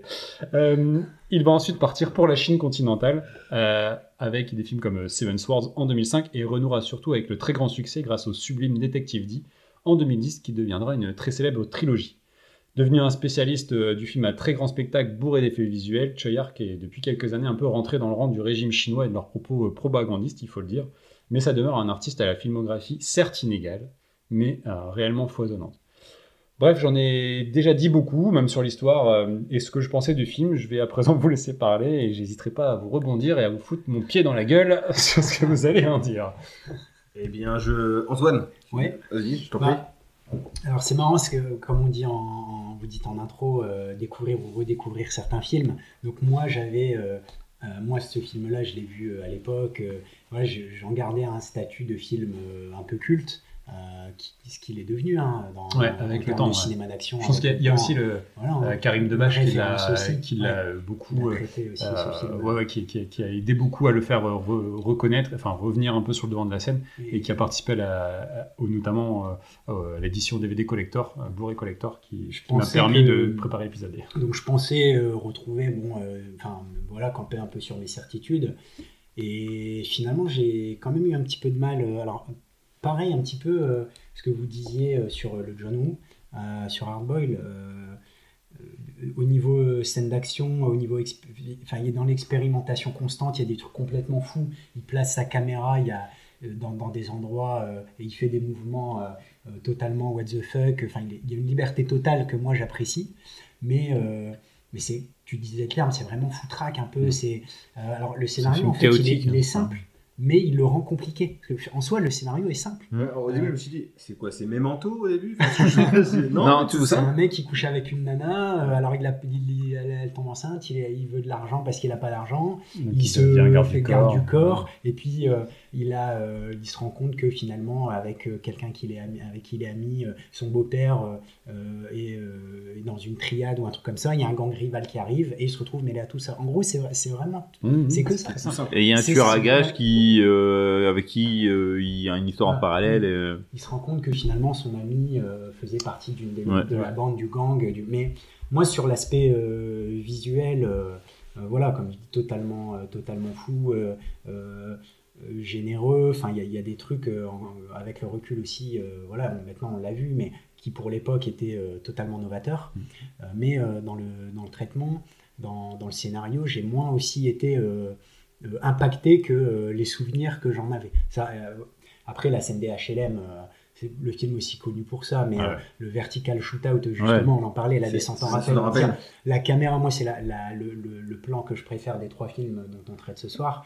Le mec, il descend en rappel, donc il saute le long de, de- de l'immeuble, Tu et sais- la caméra le suit, ouais. Sais plus dans quel Mais sens euh, t'as l'impression que la caméra est lâchée à la verticale. Ça, c'est qu'au bout impressionnant. moment, ça s'arrête, mais J'ai comment fait il- waouh. comment il a fait ça quoi ouais. ouais, c'est mais euh, euh, voilà pas totalement euh, repris une claque dans la gueule euh, Mais en après- revisionnant ce film J'étais un peu avachi dans le canapé et c'est vraiment sur la fin, scène de HLM où je me suis relevé, je fais Ah, enfin un truc incroyable. Parce que ouais. je trouve qu'on a fait le la montage. fin, très c'est la gare. Et c'est qu'au bout d'un quart d'heure en fait que je comprends le scénario. Ouais. Je fais Ah, moi, c'est au bout de, de- la j'ai meuf. 45 minutes où j'ai commencé à comprendre fait, un peu les, un les enjeux. Con, en fait, c'est- il est avec la meuf, il est un- donc euh, il a pris ce boulot. Ok. Enfin, le fait que du coup, il, enfin, il, il outrepasse des règles de grammaire cinématographique, du moins euh, celle occidentale euh, qu'on Ouais. a l'habitude de voir, qui prend des libertés folles en fait. Et ben ça, ça perd un peu le spectateur pour un truc assez simple au final, enfin à, à expliquer. Donc je trouve qu'il il- il perd le spectateur. Euh, Il n'y a pas de garde-fou et du coup, le film part dans tous les sens. Et euh, Il y a un- il y les scènes trop Il y a cutées. un truc technique aussi. Ça, c'est euh, la post-synchro. Il y a- il y, a un énorme problème de Oui. post-synchro. C'est-à-dire que les mecs, se- ils le doublent avec le cul. Quoi. et que soit les, les scènes, il y a les scènes en espagnol ou les scènes vraiment en, en congé où tu vois que ça a été mal pris euh, de base. Et c'est redoublé, mais c'est à l'arrache complet. Quoi. Ce qui est en plus marrant, c'est que du coup, C'est des- des acteurs philippins Ouais, c'est des Philippins, c'est ça qui parlent Ouais. espagnol et qui sont censés être brésiliens. Ouais, ouais, donc c'est- Euh, c'est- magique. hein, mais, euh, Mais en fait, c'est quelque... clairement, lui, c'est italien où, il y a- où ils étaient forcément tous post-synchronisés et c'était. Tu passais à côté d'un truc, quoi, de, de l'émotion sincère du perso. quoi. Ça, c'est aussi un problème. J'ai encore été mis en dehors pour ça, en, Ouais. en partie. Mais là, c'était plus sur un problème technique. Parce que je suis sûr que, éventuellement, si le son était capté en direct, peut-être que le jeu s'en sortirait, s'en sortirait meilleur. Quoi. Mm. Du coup, les acteurs sont, un- je trouve, un peu plus fins dans celui-là que sur le précédent. Enfin, les personnages sont un peu plus chiadés. Quoi. Non, sur les deux personnages principaux, enfin, je veux Ouais. dire, en tout cas les quatre, le- les deux couples principaux. Ouais, ouais. euh, oui, clairement. Clairement, mais c'est euh, un film expérimental. hein. Ça, c'est, il, Ouais, faut, ouais. il faut être clair, c'est clair. Ouais, mais je m'attendais pas à ça. Moi, je m'attends. Au début, le film il commence. Tu sens, oh, ça sent les années 2000. Euh, une voix off, des trucs un peu cutés, tout ça. c'est moi. Ouais, La- non. la voix moi, de tu sais à Choyard, quoi j'ai pensé, quel film j'ai pensé au début À l'auberge espagnole. Ah, merde. Alors, du risque, on voit des logos. non, mais il y avait, il y avait ce côté-là, euh, il part d'un truc et puis t'as euh, des cuts avec des images, machin. Et je fais, ah, ça a l'air cool. Ça, c'est un peu symptomatique de- de- des- des films de cette époque. Mais ouais, mais ça, 2000, ça euh, sent les débuts des années 2000. Et je fais, oh, c'est sympa. Et puis, il se passe ce qui se passe. Je fais, mais qu'est-ce que je regarde? Je comprends rien. Et, et je suis sorti du film, mais total, j'ai j'ai vraiment euh, décroché. Et j'ai subi le film de, de A à Z. Je comprenais pas ce qui se passait. J'ai trouvé qu'au final, il y a peu de scènes d'action euh, pendant une heure, parce que le film dure 1h40, 1h50. Et pendant, 53. euh, pendant une heure, il y a peu d'action. Et je me suis vraiment fait chier. Il y a des, c'est royaume des faux raccords. C'est brouillon. Enfin, Ah, mais je crois clairement. que pour moi, c'est l'un des pires films que j'ai vu hein, depuis qu'on fait le podcast. hein, personnellement, Et- euh, ouais, ouais, ouais, parce que même Et là, et là c'est là que je voulais revenir, j'ai oublié, excuse-moi, fait je te coupe. Par rapport à Jean-Marie Poiret. non, mais oui, mais oui, Est-ce mais que oui, vraiment mais oui. Mais bien oui, mais oui, mille forcément. fois. Mais vous pensez pas que Jean-Marie Poiret, il se serait débarrassé d'un paquet de critiques s'il avait dit qu'il a été bercé au film hongkongais? Sans déconner, tu vois, tu vois Les Anges Gardiens, c'est le même travail Non. de sap sur, Ah, un, non, sur, non, non, sur un montage cut comme ça. Post-synchro. Ça a vieilli les effets spéciaux en plus, comme dans, euh, comme euh, dans Los Angeles Gardiens, pareil. c'est pareil. Excusez-moi de faire ce parallèle, hein, mais pour moi, Ah. Jean-Marie, explique-toi d'un premier. En fait, dis- je vous l'ai dit. Ça, dis que t'es inspiré par dit, le il y, a- cinéma il y a des effets spéciaux qui, qui ont vieilli parce que notamment il y a une scène d'explosion où euh, l'image s'arrête et l'explosion elle est assez Bah, moche en image un de début synthèse. de, ouais, de bullet time aussi. En fait, euh, et- et parce que pour lui, clairement, il se dit, mais de toute façon, l'explosion, où il y a un immeuble à un moment qui explose, et l'explosion est dégueulasse. Mm. Mais il se dit, mais en fait, ça, tout le monde, tout le monde l'a déjà vu. Tout le monde sait déjà euh, euh, comment ça explose. Euh, on a tous déjà vu une explosion. Donc, il veut pas, en fait, mettre le paquet sur ce genre de scène. C'est ce que je disais dans mon introduction. Il va aller chercher plutôt à, euh, euh, en fait, où la caméra n'est encore jamais passée. Donc, tu vas avoir cette dans un trou de balle. presque. C'est ça, Non, il passe ouais, dans les... À 50 ans, à 50 ans, ça passe a priori par un coup de balle. Non, il passe dans, vraiment dans les trous de, de, de- de balles de. Ah, pardon. Non, Et après, il y a une scène où il est dans, la, dans le conduit d'aération et euh, la caméra comme ça pff, va- rentre dans le conduit. C'est des choses qui étaient normalement impossibles à faire en fait. Je, Et lui, pareil, va chercher à faire ça. je l'ai vu euh, pas au bon moment. C'est un film qu'il faut voir euh, au bon moment. Bien sûr. Ouais. Sinon, euh, c'est un peu. euh, Mais- Je suis un parallèle. J'ai regardé un truc avec euh, sur quel est Zelda. Euh, si t'as pas fait les Zelda au moment de leur sortie, tu passes à côté de la révolution que c'était à l'époque. Tu vois, tu refais Ocarina of, Ocarina of Time maintenant.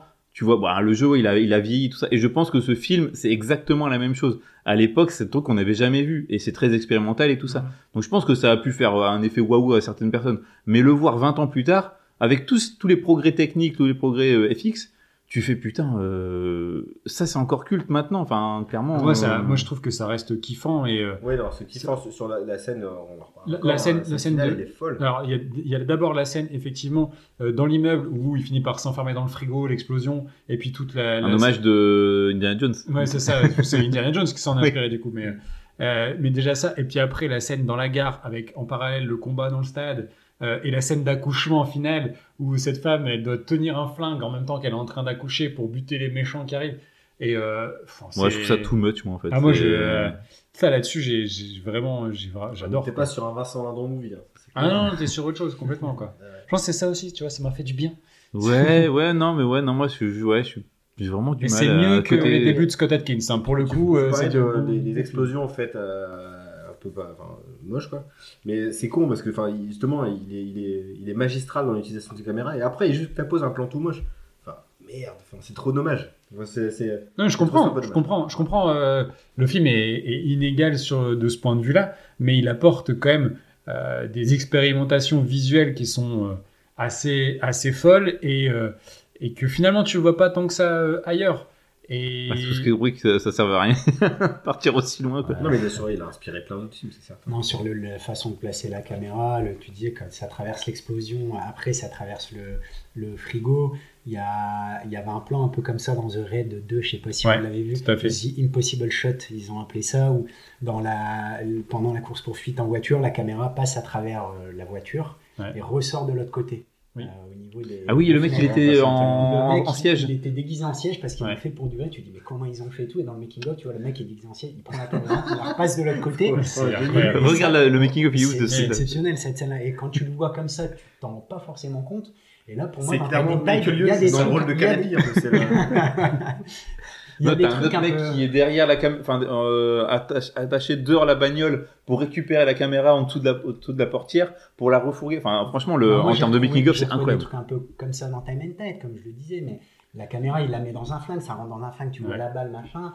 La caméra, il la, la- il la jette par la fenêtre, je l'ai dit tout à l'heure. Il y a une ça, scène où il est fou. interrogé et euh, la- on voit l'écran de télé, ça passe dans l'écran de télé et en fait ça arrive sur le personnage et on repasse, tu arrives derrière le personnage, c'est complètement dingue en fait. Tu as tous ces petits trucs là. Il faut Mais- s'en rendre compte. Mais faut- effectivement, je pense que si C'est un film de technicien, film- quoi. C'est vraiment. euh, Ouais, et puis ça, ça, en fait, c'est- un film de transition pour lui. C'est-à-dire que tout ça, finalement, ça va le mener à euh, peut-être ce qui sera son le début de son, son chef-d'œuvre absolu, euh, euh, en tout cas en termes de, euh, de, de finalité, c'est ce qui sera Détective D. euh, qui est d'une beauté euh, incroyable, même s'il y a aussi quelques images de synthèse liées aussi euh, aux questions de budget ou je ne sais quoi. Mais son film est beaucoup plus complet, c'est beaucoup plus complet Détective D, tu as une vraie histoire qui se suit de A à Z, euh, tu as des situations, des, scènes d'action incroyables, etc. Et en fait, tout ça va le mener à ça, c'est-à-dire que lui, il va, il, prendre ce qu'il ce qu'il a peut prendre aux États-Unis malgré tout, euh, notamment le- l'expérimentation de- des- scènes, euh, de, de- des CGI, euh, etc., de, de ce que lui peut récupérer, et il va commencer à faire une sorte de maelstrom de tout ça, et petit à petit, ça va le conduire à, sa filmographie plus euh, récente, où il y a une sorte de renaissance hein, de Choyard, parce que c'est pas, pas un, nouveau réalisateur, mais euh, tu vois, c'est le début euh, de quelque chose en fait, et tu le ressens euh, dans le film. Maintenant, j'entends en fait que tu peux avoir du mal à rentrer dedans. Je suis d'accord avec vous, l'histoire, moi, euh, j'ai rien compris. La première fois que je l'ai vu, j'ai absolument rien compris. Mais j'étais devant ce film, je dis, oh, putain, il y a quand même des trucs qui sont ouf, quoi. Et, euh, et pour ça, je suis content de le voir. Mais et c'est pas, euh, je pense que c'est pas à montrer à tout le monde. Ah oui, carrément, Il y a une histoire de contexte, comme tu dis, de le voir après. Moi, tu vois, quand tu le vois, tu, tu cherches aussi à te démarquer de tes goûts, à découvrir, à, à avoir Mm. la curiosité ciné. Enfin, moi, quand j'ai découvert ce film-là, quand j'avais 13-14 ans, où tu te dis, putain, je vais chercher quelque chose que Ouais. je vois jamais ailleurs, que j'ai que j'ai jamais vu. Et après, tu le fais découvrir à tes C'est potes ça. et tout. Et à l'époque, il y avait vraiment ce côté-là, Ouais. que j'ai moins retrouvé, là, comme je le disais. Mais euh, ouais, il faut prendre du, du- du recul. Bah, c'est comme euh, truc, plus, plus traditionnellement, nous, avec les Tarantino, où tu te dis, tiens, c'est un. À l'époque, quand ça sort et tout ça, c'était pas forcément encore aussi Tarantino, connu. Après, c'est une sorte de vulgarisateur. Ouais, tu vois. mais euh, tu pouvais dire, putain, c'est cool, ou euh, c'est le genre de film, quand t'es euh, ado, t'as envie, de, te- comme tu dis, de te démarquer un peu en trouvant des films comme ça. Et, euh, Moi, c'était plus euh, Cannibal Holocaust, Brain Dead, tout ça. euh, C'était montrer ces trucs-là, mais. euh, moi, c'est les films de Canal de Papa. Dédicace à ton papa qui s'est cassé la. La Margoulette. Il est tombé Oui, oui, je je t'ai pas Non, dit, il non, il s'est pété, il s'est pété des, des côtes et euh, Il s'en met plein le cornet, les gars. Ah, putain. Bah, il boit pour oublier. Alors, bon, sur cette anecdote sur, euh, sur Sur Dominique, l'alcoolisme. on va- Euh, je pense qu'on a fait le tour, vous avez assez massacré mon film. Non, gars, non, non, on n'a pas massacré, on a quand même reconnu certaines qualités, puis de toute façon, on va les. Non, mais je, je suis tout à fait euh, objectif. mais, euh, en tout cas, j'ai contextualisé les choses. Oui, C'est bien. Et euh, c'est important. voilà, je l'ai vu, je le reverrai plus, mais voilà, au moins ma culture euh, s'étoffe. Bien. Ben, on peut passer au, Au film, suivant. qui se trouve être Breaking News. Euh, et c'est pas un film de Pascal Pro. C'est un film euh, évidemment de, Johnny To. Johnny To, sorti donc en, en- en 2004, présenté hein, hors compète au Festival de Cannes euh, la même année. Il faut savoir que Johnny To, donc c'est un réalisateur hongkongais comme les deux autres. Euh, à la différence que celui-ci a passé sa carrière entière à Hong Kong. Hein, il n'a pas, cédé aux sirènes hollywoodiennes. Il a débuté dans les années 80, d'abord à la télévision par le biais de séries, et il se révèle mondialement par le, le film The Heroic Trio, qui comportait au casting quand même Maggie Chung et Michelle Yeoh, qui sont des d'immenses stars en dehors de- des frontières hongkongaises. Euh, il est très connu notamment pour, la, pour le film euh, Élection 1 et 2, qui ont été eux fait, euh, sélectionnés en compète au Festival de Cannes.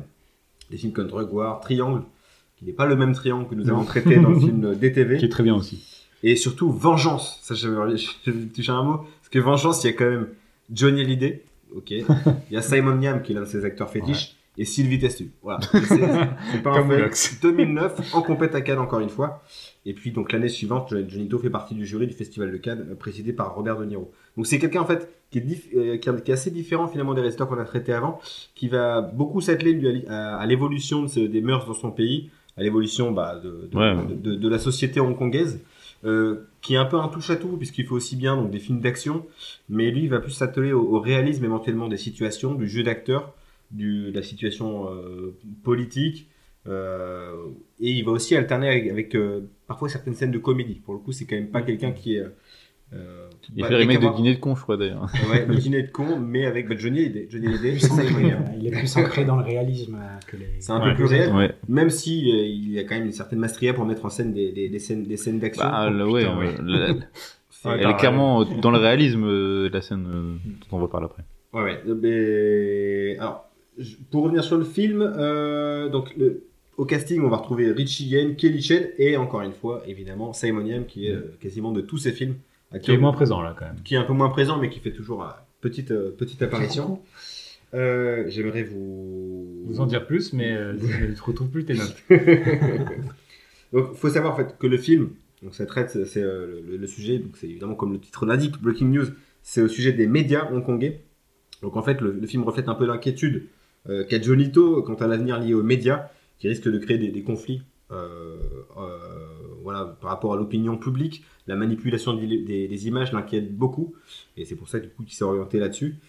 Euh, faut savoir aussi que le film a eu droit à un remake russe. Alors ça, Oui. ça peut valoir ce que ça, ce que ça vaut. Tu l'as vu Russo-suédois. russo-suédois, des, des- des- des beaux alliages. Euh, Petit scénar du film, petit, euh, petit synopsis. Donc, en pleine rue, une fusillade éclate entre la police et une bande de malfrats, donc à Hong Kong. Ces derniers s'enfuient sous les caméras de la télé locale. L'opinion publique est sidérée et critique vivement la police, la jugeant incapable de, protéger la population. C'est alors que l'inspectrice Fong a l'idée de répondre par le biais de ces médias en mettant en scène leur riposte et ainsi laver l'affront des forces de l'ordre. Donc c'est c'est alors qu'une guerre, du coup, euh, par image interposée, euh, s'engage entre les forces de l'ordre et les bandits. Alors, Parfait. ce que j'en ai pensé, j'ai déjà trouvé le point de départ hyper intéressant sur le, le- le- le traitement des médias. Et je l'ai vu en troisième aussi. Alors ça peut aussi... euh, là, j'avais du concret, j'avais un truc euh, lié à, à de l'actu, ça peut nous parler à nous. C'est, c'est, Mhm.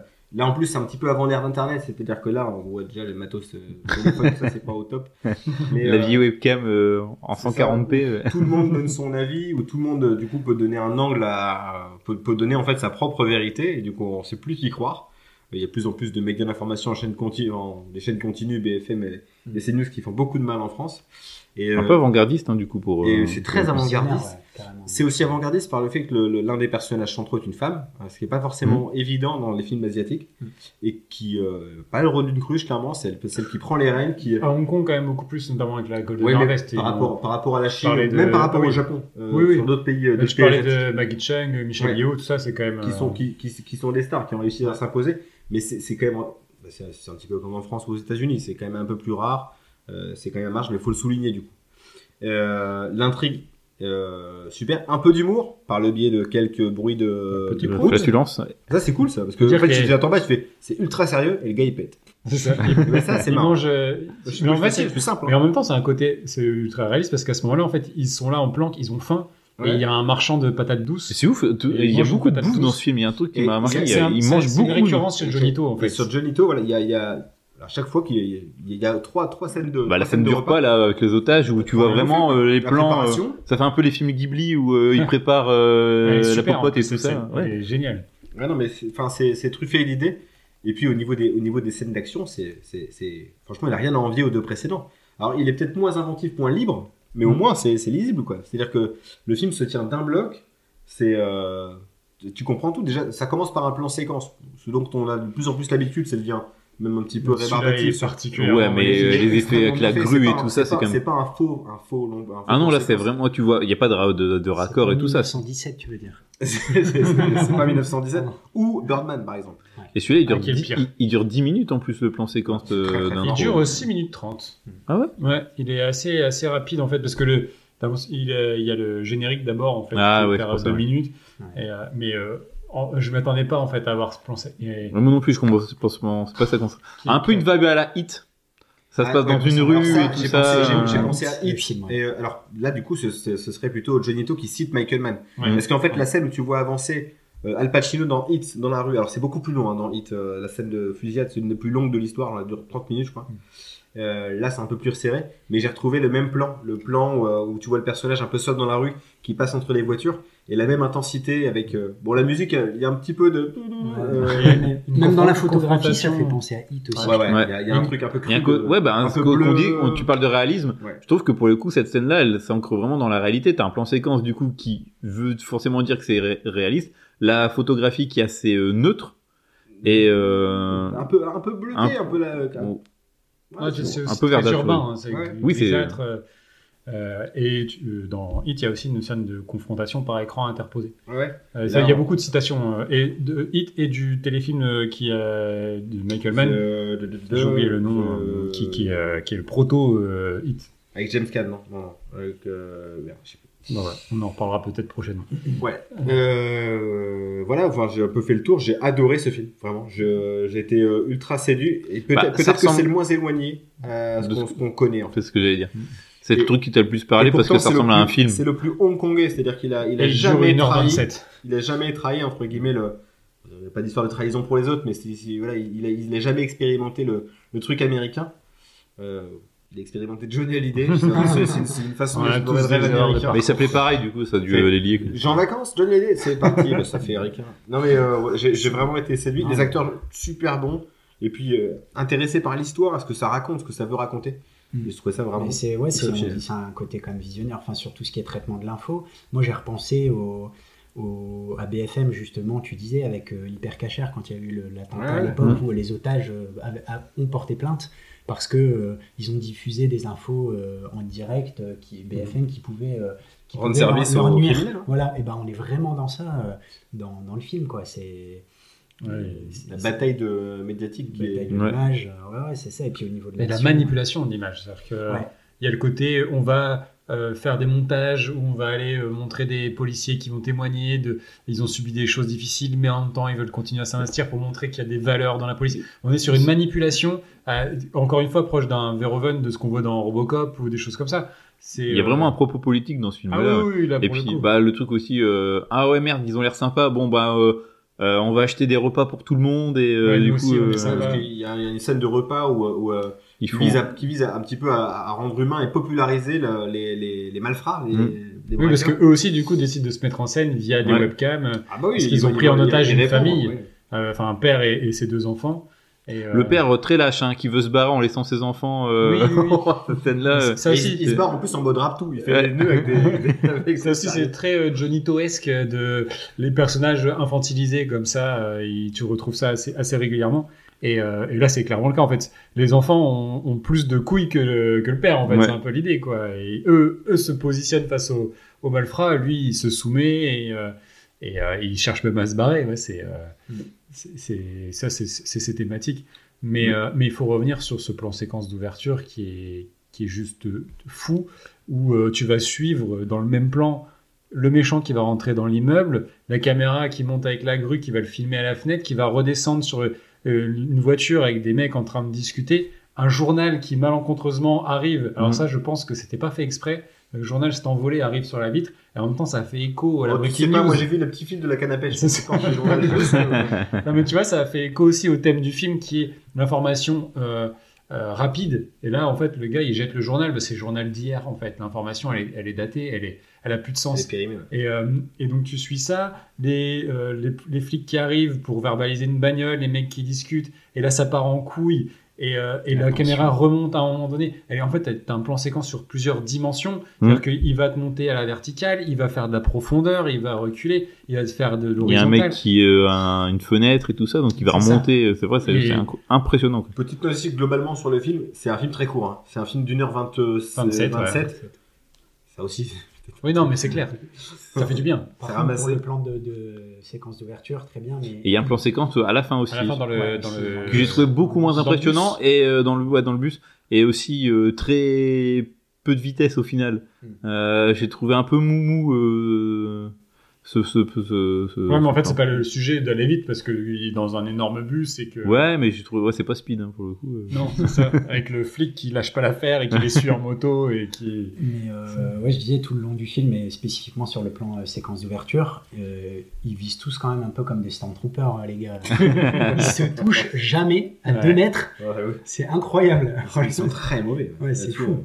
Mais sur les scènes d'action, par Bah, contre. j'ai fait euh, du paintball il y a 15 jours, je peux dire que quand je tirais, la balle elle partait dans tous les sens, donc il y a peut-être euh, les mêmes quoi. si- très mauvais matos. mauvaise Braqueur formation des amateur. quoi. policiers. Ouais. C'est ça. Mais non, les, ce film-là, il a moins le. Alors, on l'a choisi euh, un peu en dernier. euh, c'est enfin, Marvin Montes qui ouais, était qui, l'a conseillé plus sur la partie action. Moi, j'en avais de vagues souvenirs. Je sais que j'avais bien aimé à l'époque, mais il a moins le statut culte quand on parle de film d'action Bah, en- hongkongais. Ouais, mais en même de- temps, il a- abord, hein. Il a moins d'action au- aussi, il, a, il y a cette grosse scène au début. Il y a un peu d'action, un peu à la The Raid au final, euh, parce que c'est Ah dans un immeuble, dans les couloirs et tous les justement, escaliers. ouais. Mais euh, c'est il y a beaucoup de scènes où euh, tu vas essayer d'avoir un peu euh, la vision des flics qui sont opportunistes et qui veulent se racheter une image. Et euh, au final, ils paraissent, ce qui euh, à la fin dans le film, je trouve que c'est un peu eux les méchants parce que les braqueurs, ils sont vachement plus huma- humanisés, notamment la scène d'Urpal avec les otages. Mais C'est ce Où qu'a tu fait vois, en euh, fait, en préparation. Il a essayé de se mettre plutôt dans la Il a inversé, des, euh, les- les des- rôles, des pas de s'inverser les rôles, c'est qu'il il a, il a écrit son, son scénar en se mettant dans leur camp clairement, de- tout du long. Mm. Donc c'est vraiment un film à charge pour la police. Mm. Et sur. Euh, Bah, Ouais. pas, pas tant que ça, parce que au final, euh, bah, c'est quand même- qui le dit. hein. La- la- ouais, mais la- l'inspecteur Chung est quand même euh, quelqu'un qui lui euh, se pose comme ça en, en- en valeur morale et le mec c'est le flic qui lâche rien, c'est le flic qui reste intègre, c'est le flic qui euh, euh, ne met pas, que- qui ne cherche pas à se mettre en valeur ou à, euh, à glorifier ce qu'il fait, mais il veut pas lâcher l'affaire alors qu'on lui dit de, la- de laisser le truc au vrai policier entre guillemets, tu vois. Et, donc c'est- pas, pas manichéen, c'est pas, c'est pas ultra manichéen, Ouais. mais quand même il y a un petit parti pris. Tu peux Oui, pas oui, t'empêcher de Mais c'est Oui, clair bah oui, que oui, oui, la- à, à- à Mais la à fin, les flics gagnent quand même. Oui, oui. Tu vois, Mm. même si derrière, euh, la première chose qui se passe, c'est on va préparer la conférence de presse. Mm. Et ça, c'est, je trouve c'est, c'est ce moment-là génial. Tu disais après sur la mise en scène, elle est pas si classique que ça. hein. Il a quand même beaucoup de. Non, non, L'expérimentation- C'est pas, classique, c'est par rapport aux autres. Oui, oui, oui. Il y a moins d'expérimentation, tu sens que le gars est plus sûr de son fait, quoi. et Il y a quand même du split screen. Il y a Ouais. quand même beaucoup de. Je trouve que ça, ça a vieilli. hein. Ça fait. euh, Ouais, mais là, il y a, ça a du aussi, sens euh, en fait. Les parallèles, Ouais. ils ont beaucoup de sens. film, ouais. mais, euh, Ils ont beaucoup de sens dans le parallèle qu'ils font. Il y a une, une caméra grand angle. ça fait un peu Ocean Eleven, déforme. quoi. On déforme pas mal l'image. Je sais pas si vous avez remarqué.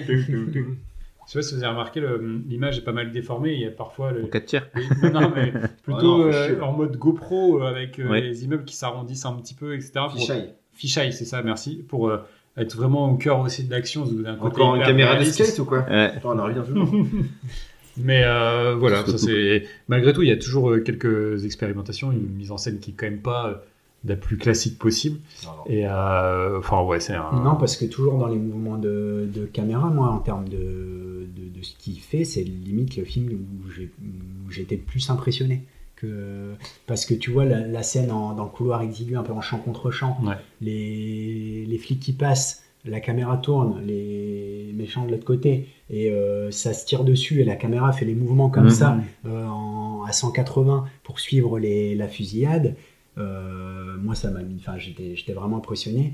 Le- la scène dans l'ascenseur, mais où t'as l'impression que c'est un plan de Wes Anderson en fait. Oui. Euh, le Oh non, on a dit qu'on citait plus. Et oui, oui, oui, t'as vraiment, t'as le noir sur les côtés. vous avez pas trouvé. T'as le noir sur le côté, ouais. tu vois vraiment juste la lumière, petit, le, le puits, ouais. La verticalité, mais Ouais. juste le mec en dessous qui pose la bombe. Ça le mec l'île tire aux en chiens. haut. Vraiment, ça l'île aux chiens de Wes Non, mais Anderson. c'est fou. C'est, enfin, Par contre, ça- comment ils ont réussi à faire le plan où euh, il y a en termes de logique, euh, c'est vraiment un petit détail euh, de scénar qui, qui, à mon avis, est mal fait. Euh, ils sont euh, planqués dans dans, dans l'appartement avec les deux otages. Et euh, ils arrivent tous après plein de portes avec des gens qui ont des, des draps sur eux attachés avec euh, des grenades. Comment J'ai pas compris non plus. comment les gens, parce qu'ils sont pas beaucoup au final les malfrats, ils sont une dizaine, et comment il y a autant de, de personnages euh, qui se retrouvent dans ce truc-là? Enfin, T'as là, peut-être une ellipse temporelle que tu vois pas. C'est ça, ouais. Là, il y a un des truc- gens dans l'immeuble en fait. Oui, non, mais c'est pas pas ça. Mais comment on leur a dit ils ont euh, ont été menacés. Comment ils ont été Ouais, comment ils menacés étaient menacés pour avoir euh, un drap sur eux et sortir comme ça euh. Parce que l'idée, à la base, elle est, elle est rigolote, euh, sortir avec euh, attaché avec des grenades. Et du coup, faut pas leur tirer dessus et tout. C'est, ma- c'est plutôt malin. Mais comment, euh, comment ils ont mis ça en place? Là, il y a un- Moi, vraiment suis- un trou là. En fait, j'ai j'ai eu 30 secondes, je fais. tr- Je lui ai fait confiance, je fais. À mon avis, à mon avis, il y a. il y a- Il y a- il y a- il y a L'immeuble quelque n'était pas chose. complètement évacué. Ouais, ouais, Ils ont dit, bon, voilà. c'est ça. Je suis d'accord. D'ailleurs, la lumière, la lumière du soleil, c'est plus la même. Tu vois que c'est fin d'après-midi. Alors qu'avant, elle était plus lumière de 15 heures. Enfin, après, bon. Ça, c'est dans l'épisode de Breaking Bad euh, quand ils attaquent le train. Ouais. Où euh, sur chaque plan, t'as un fort raccord au niveau de, du soleil qui est, et l'ombre est jamais au bon endroit et ça me rendait fou. Ouais, L'épisode est génial, mais euh, le fait que si- tous ces faux raccords d'ombre, ça m'a sorti du truc. Quel Comme dans. Dunkerque aussi. Beaucoup de faux raccords où d'ailleurs tu vois les maisons avec les, les paraboles Ah, et ça, t'a sorti du film, ouais. Alors, C'est ça C'est qui le est sorti du film, c'est pas le fait le que C'est- c'est- C'est pas le fait que soit une grosse merde. C'est pas, j'allais dire, c'est pas que ce soit nul en fait. c'est- Bon, les gars, on a peut-être euh, fait le tour là. Peut-être qu'il est- il serait temps de. C'est déjà- Ouais, ouais, on va les départager. ouais. Eh ben, c'est On va y parti. Let's get ready to rumble! Bon, les gars, là, c'est à la bagarre maintenant. Il est temps de les confronter. Euh, on va d'abord passer euh, à la... Scénario. au scénario, du coup. Quel est selon vous le, le meilleur scénario?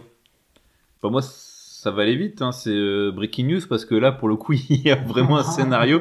On comprend facilement les relations entre les personnages, les enjeux. euh, tout est bien défini. Donc, euh, clairement, euh, et je pense que pour vous, si vous mettez pas breaking news, euh, vous êtes complètement fou. Eh ben ça tombe bien parce que euh, non non euh, alors moi je, je mets toujours quand on parle de scénario il y a un truc qui, qui m'intéresse beaucoup c'est toujours l'écriture des personnages et en fait là le fait de d'avoir cette humanisation des personnages que je trouve hyper appréciable en fait dans le film ça fait déjà des scènes Breaking un News, peu- hein. ouais dans Breaking News ça fait un peu ça fait déjà des scènes un peu suspendues dans le temps et euh, La scène ouais, scène du de repas. cuisine, le repas, etc. Ou quand euh, et après les flics offrent des repas à tout le monde, tout ça. Et euh, ils prennent le, le temps, même le- si le film est assez ramassé hein, sur sa durée, il prend le temps euh, quand même de bien développer ses personnages.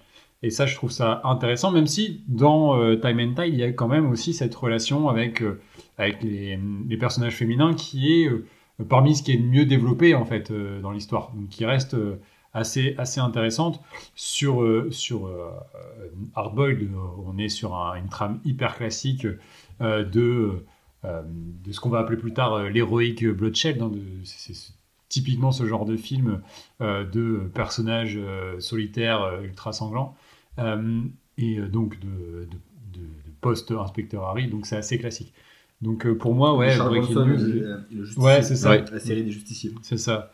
Et euh, bah voilà, pour moi, euh, du coup, euh, effectivement, Breaking News est ce qu'il y a de, de mieux écrit, euh, clairement, euh, dans, dans ces Mm. trois films. Ok. Antoine Ouais, pareil. euh, moi, j'aurais pu aller euh, sur, euh, sur Hardboiled quand même, parce que sur le, pour le côté, euh, on l'a dit, mais euh, euh, flic, euh, flic infiltré, euh, un peu les. Le, Pour les dialogues du personnage de Woo aussi, tu me disais que tu avais beaucoup aimé.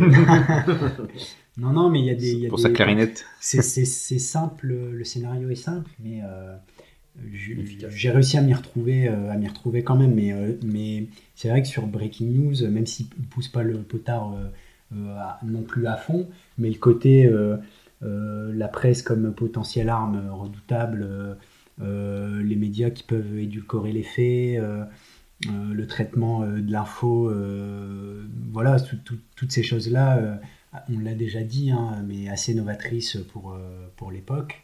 Euh, euh, voilà, même s'il aurait pu, euh, en poussant un peu la, la durée du film, euh, euh, aller un petit peu, peut-être un petit peu, un petit peu plus loin. Je trouve que ça suffit quand même pour comprendre les enjeux Mm. qui se passent. C'est ce qu'on voit est, est intéressant. Il y a quand même une évolution euh, et euh, on peut en sortir un- une réflexion, euh, un traitement, tu vois. Donc, euh, donc euh, breaking news aussi pour, pour le scénario.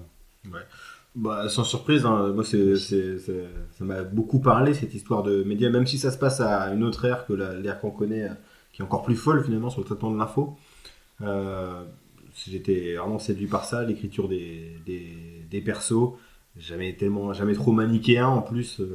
pour moi, le scénario surpasse les autres, qui sont, qui sont soit plus classiques, soit beaucoup trop brouillons pour raconter un truc de simple dans le time and. Quoi. Enfin, Vous aviez vu euh, Élection, justement, euh, Élection 1 et 2 Ils sont Mm. sur euh, MyCanal. ouais. Ils sont fous, ces films. Ils sont fous. Dans Élection 1, c'est un film de triade, il n'y a pas un seul coup de feu. C'est le, le film de, le gang- de gangster, j'ai j'ai regardé il n'y a pas longtemps.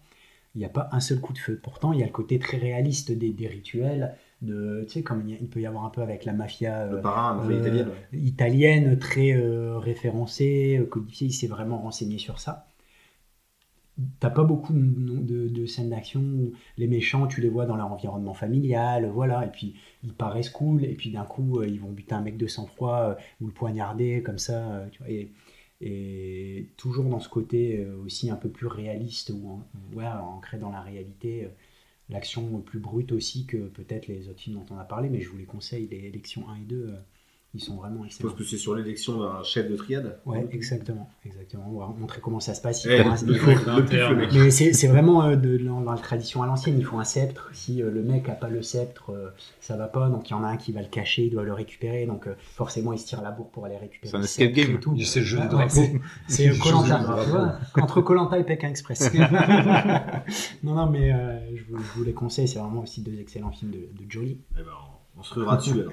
Donc là, du coup, un point. Un point, euh, scénar pour, Breaking euh, News. Breaking News. Je le précise, mon film. Ça. C'est celui de Marvin Montes. Ah, ouais, merci Marvin. Ouais, Marvin. Merci Marvin. Euh, on passe euh, à l'étape suivante, à savoir la réalisation.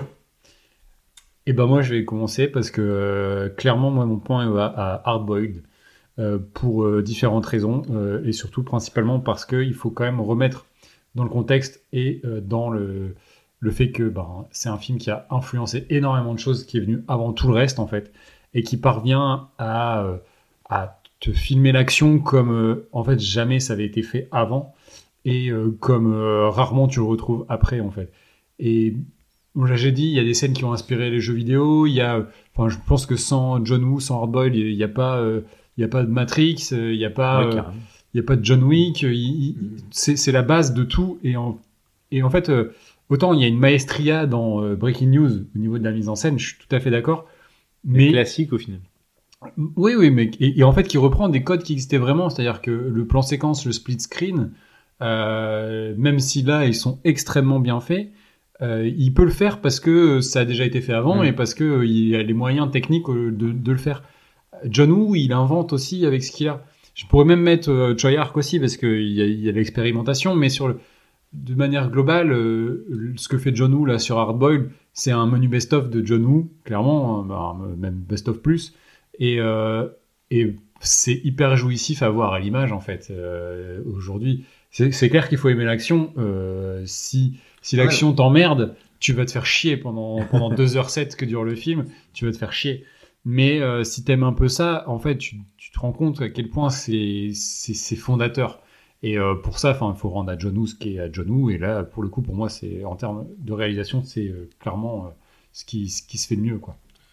Euh, moi, pour ce. alors, en effet, hein, il pose des jalons d'un tas d'autres films que j'ai kiffé d'ailleurs de John Woo, notamment Chasse à l'homme, on le disait, ou, ou Volteface. Donc, ça, j'ai j'ai adoré retrouver ça, ces, ces codes-là, sa carte de visite, comme on le disait en début d'émission.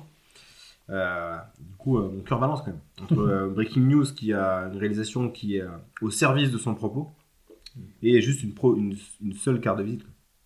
Donc, voilà, voilà. Je viens de. de- c'est c'est pour moi Breaking News. Euh, Time and Tide, beaucoup trop brouillon, même s'il est, euh, c'est spectaculaire. hein. Euh, Enfin, c'est l'utilisation de, de la, de la caméra, les angles qu'il choisit. Et par, par rapport. euh, c'est- Plus par à coup peut-être. euh, c'est Oui. plus par à coup, c'est brillant par, par, par instant. Et tu disais, il n'y aurait pas de Matrix sans Woo, il n'y aurait pas de Matrix sans Michel Gondry non plus. Parce que Michel Gondry se dit être l'inventeur du bullet time tel qu'on le voit dans Matrix. C'est vrai. Dans ce- Non, mais dans une pub, dans une pub Ah de oui. Eristoff, c'est lui qui met en principe ce, ce procédé utilisé Bah, tout- de la même façon ouais, il y a plusieurs euh, personnes cas, au même moment qui avaient fait. Oui, oui, oui. Je parle plus Non, sur non. le, C'était juste sur cette scène-là, sur le bullet time, Oui, le on voit la caméra passer autour de Ouais, Neo. et puis. C'était juste ce truc-là. Je voulais juste euh, que j'aime bien Michel Gondry, voilà, c'est tout. Euh, non, pour moi, voilà, Breaking News pour la, pour la Real. Euh, J'hésitais aussi, mais je vais aussi dire euh, Hardboiled comme, euh, comme Aurel. Parce que. euh, Il y a, il y a vraiment deux groupes qui sont. Il y a vraiment une Non, opposition. je sais pas à quel point, J'ai euh, la même moi. réflexion que toi par rapport à Breaking News. J'hésitais vraiment, mais j'ai repensé aussi à, à la, à la gestion et à l'utilisation de l'espace dans les scènes d'action de, de John Woo. Tout est lisible, Ouais. compréhensible. Euh, C'est-à-dire que tu sais où les personnages, tu vois si tu te présentes. Alors que c'est le truc bordel. hein. avant, Sur la scène de l'entrepôt, t'as quand même Ouais. des motos, des fusillades, des explosions dans tous les sens. Ah, le mec qui Ouais. défonce au shootgun les motos qui explosent, moi j'ai adoré ce passage. ouais. Ça Le mec, aussi une moto fait qui passe dans les flammes. Ouais. Et, et, et, et Shoyun Fat qui sort du plafond d'un coup euh, Ça, pour, ça me fait euh, penser un peu à Drive avec Madagascar vite. Ouais. La scène de fin de Drive, effectivement, ouais. Non, mais en fait, c'est très novateur et inspirant pour euh, plein de films euh, qu'il y a eu euh, par la suite, effectivement, et euh, lisible. Et ça, moi, c'est quelque chose que j'adore. Je- Les, les scènes d'action euh, surcutées. euh, À la Pierre Morel dans coupe toutes Taken. les deux secondes où tu comprends rien de, la- Grass. de l'espace ou qui est qui, qui fait quoi, où les raccords sont, sont nazes, euh, etc. C'est bien Là, Captain Phillips.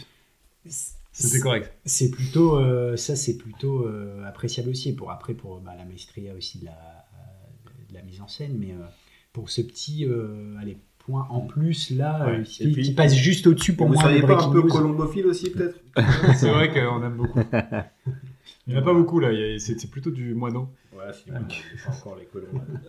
Pour la réal, euh, je vous rejoindrai bien sur Hardboiled, mais j'ai un gros bémol sur la musique. Ah Bah, ça fait partie de la réelle globale. hein. Bah ouais, ouais. D'ailleurs, dis-moi. Euh, Dans et- Breaking News, elle est pas non plus Non, extraordinaire. mais c'est hein. pour ça que malgré moi, Dans- je dans- pense peut-être mettre un point pour le film que j'ai détesté le le plus. Ah, ah. Euh, Oh là, le, oh là, le twist le Oh, le twist, incroyable. twist Pour Time and Tide, parce que clairement, euh, en termes de réalisation, c'est fou, c'est fou, clairement pour l'époque, même si euh, je n'adhère absolument pas maintenant à le voir euh, aujourd'hui. euh, pour moi, en termes de réalisation, c'est celui qui est le plus extrême et euh, jusqu'au boutiste. Il tente vraiment toutes ses idées, il essaye de les mettre en place et et pour le coup, même si j'ai pas aimé, j'ai envie de mettre mon point sur ce film-là parce que pour reconnaître un peu le la folie du gars pour aller vraiment au bout de ses idées. quoi. C'est beau, c'est un beau point de vue. Bah oui. Voilà, parce que je sais de toute façon qu'il allait pas mettre qu'il allait pas, mais pour l'honneur, voilà. Mais ça, va, ça change pas. Là, c'est une victoire sur ce critère-là. Pour Hardboiled. Hardboiled, à toute épreuve. un point par équipe, j'ai envie de dire. On passe maintenant. Alors là, ça, ça Jeu d'acteur, ça va être Jeu euh, d'acteur. Tu- tu- Antoine, tu peux commencer si tu veux. Ouais, c'est toi. Tiens. Boum, tiens la patate Eh chaude. ben, moi, je vais aller sur Hardboil. Sur le, Ah, c'est grâce encore une fois à John Woo. T'es dingue de l'acteur. Non, De non, Johnny moi je l'ai dit. Je l'ai dit, euh, Tony Long, c'est un acteur que j'adore, c'est un de mes acteurs préférés dans, dans Infernal Affairs. Et je trouve qu'encore une fois, il y a une subtilité euh, dans son jeu. Alors même là, moi, il était encore très jeune, euh, etc. Mais euh, euh, ce rôle de, de, de flic infiltré, euh, je trouve qu'il le maîtrise euh, parfaitement. Show Yun Fat, certes, c'est un, c'est un, un inspecteur Harry, euh, tête brûlée, euh, il fonce dans le tas, euh, mais il tient son, il tient son perso. Je trouve que les, un peu les sidekicks, les personnages secondaires, bah, Anthony Wong, pareil, on le, on le voit partout aussi, encore une fois. Ouais, C'est des acteurs qu'on retrouve chez les mêmes réalisateurs, mais c'est aussi un acteur euh, incroyable. Euh, un méchant psychopathe, lui, euh, vraiment sans aucune empathie, sans, enfin, les innocents euh, à l'hôpital comme ça, euh, sans- enfin, il en a rien à foutre. Tranquillou bilou, j'ai envie de dire. Très moderne ce terme. un peu euh, un, un peu un peu ouais un peu psychopathe comme ça c'est peut-être des trucs du, du scénario de base qui est resté par rapport au, justement aux méchants on a dit qui, qui étaient censés empoisonner les, les bébés mais euh, mais ouais moi je trouve que le, le jeu d'acteur euh, par rapport aux trois là Breaking News peut-être euh, j'ai bien aimé les acteurs mais ils, ils sont moins ils ont moins une gueule ils se Moi démarquent qui se moins. démarque, ouais. ouais euh, ils jouent tous très bien mais N'est pas Jean-Luc Reichmann qui veut. moins on l'avait pas encore Ouais, c'est ça. Eh, Moins c'est un bon, le, le, bingo, cahier des charges. le bingo, euh, Bingo, le film le plus. c'est- un shot à chaque fois. Mais non, non, je le trouve plus, plus impactant, euh, le jeu d'acteur sur, euh, sur Hardball. Pour moi, c'est clair. Et par rapport aux autres, il se détache euh, clairement là-dessus. Euh, moi, je partirais plus sur Breaking News. Euh, J'ai bien aimé le Adam Driver. On dirait que euh, tu, tu dis euh, la mort dans l'âme. là. Ouais. Oui, un peu plus Non, non, je réfléchis euh, en même temps. Et euh, je trouve, après les avoir vus, je trouve que c'est les, les visages, me, reço- me- je me souviens plus de- des visages de, de ces personnages dans, dans, dans, dans Breaking News. Euh...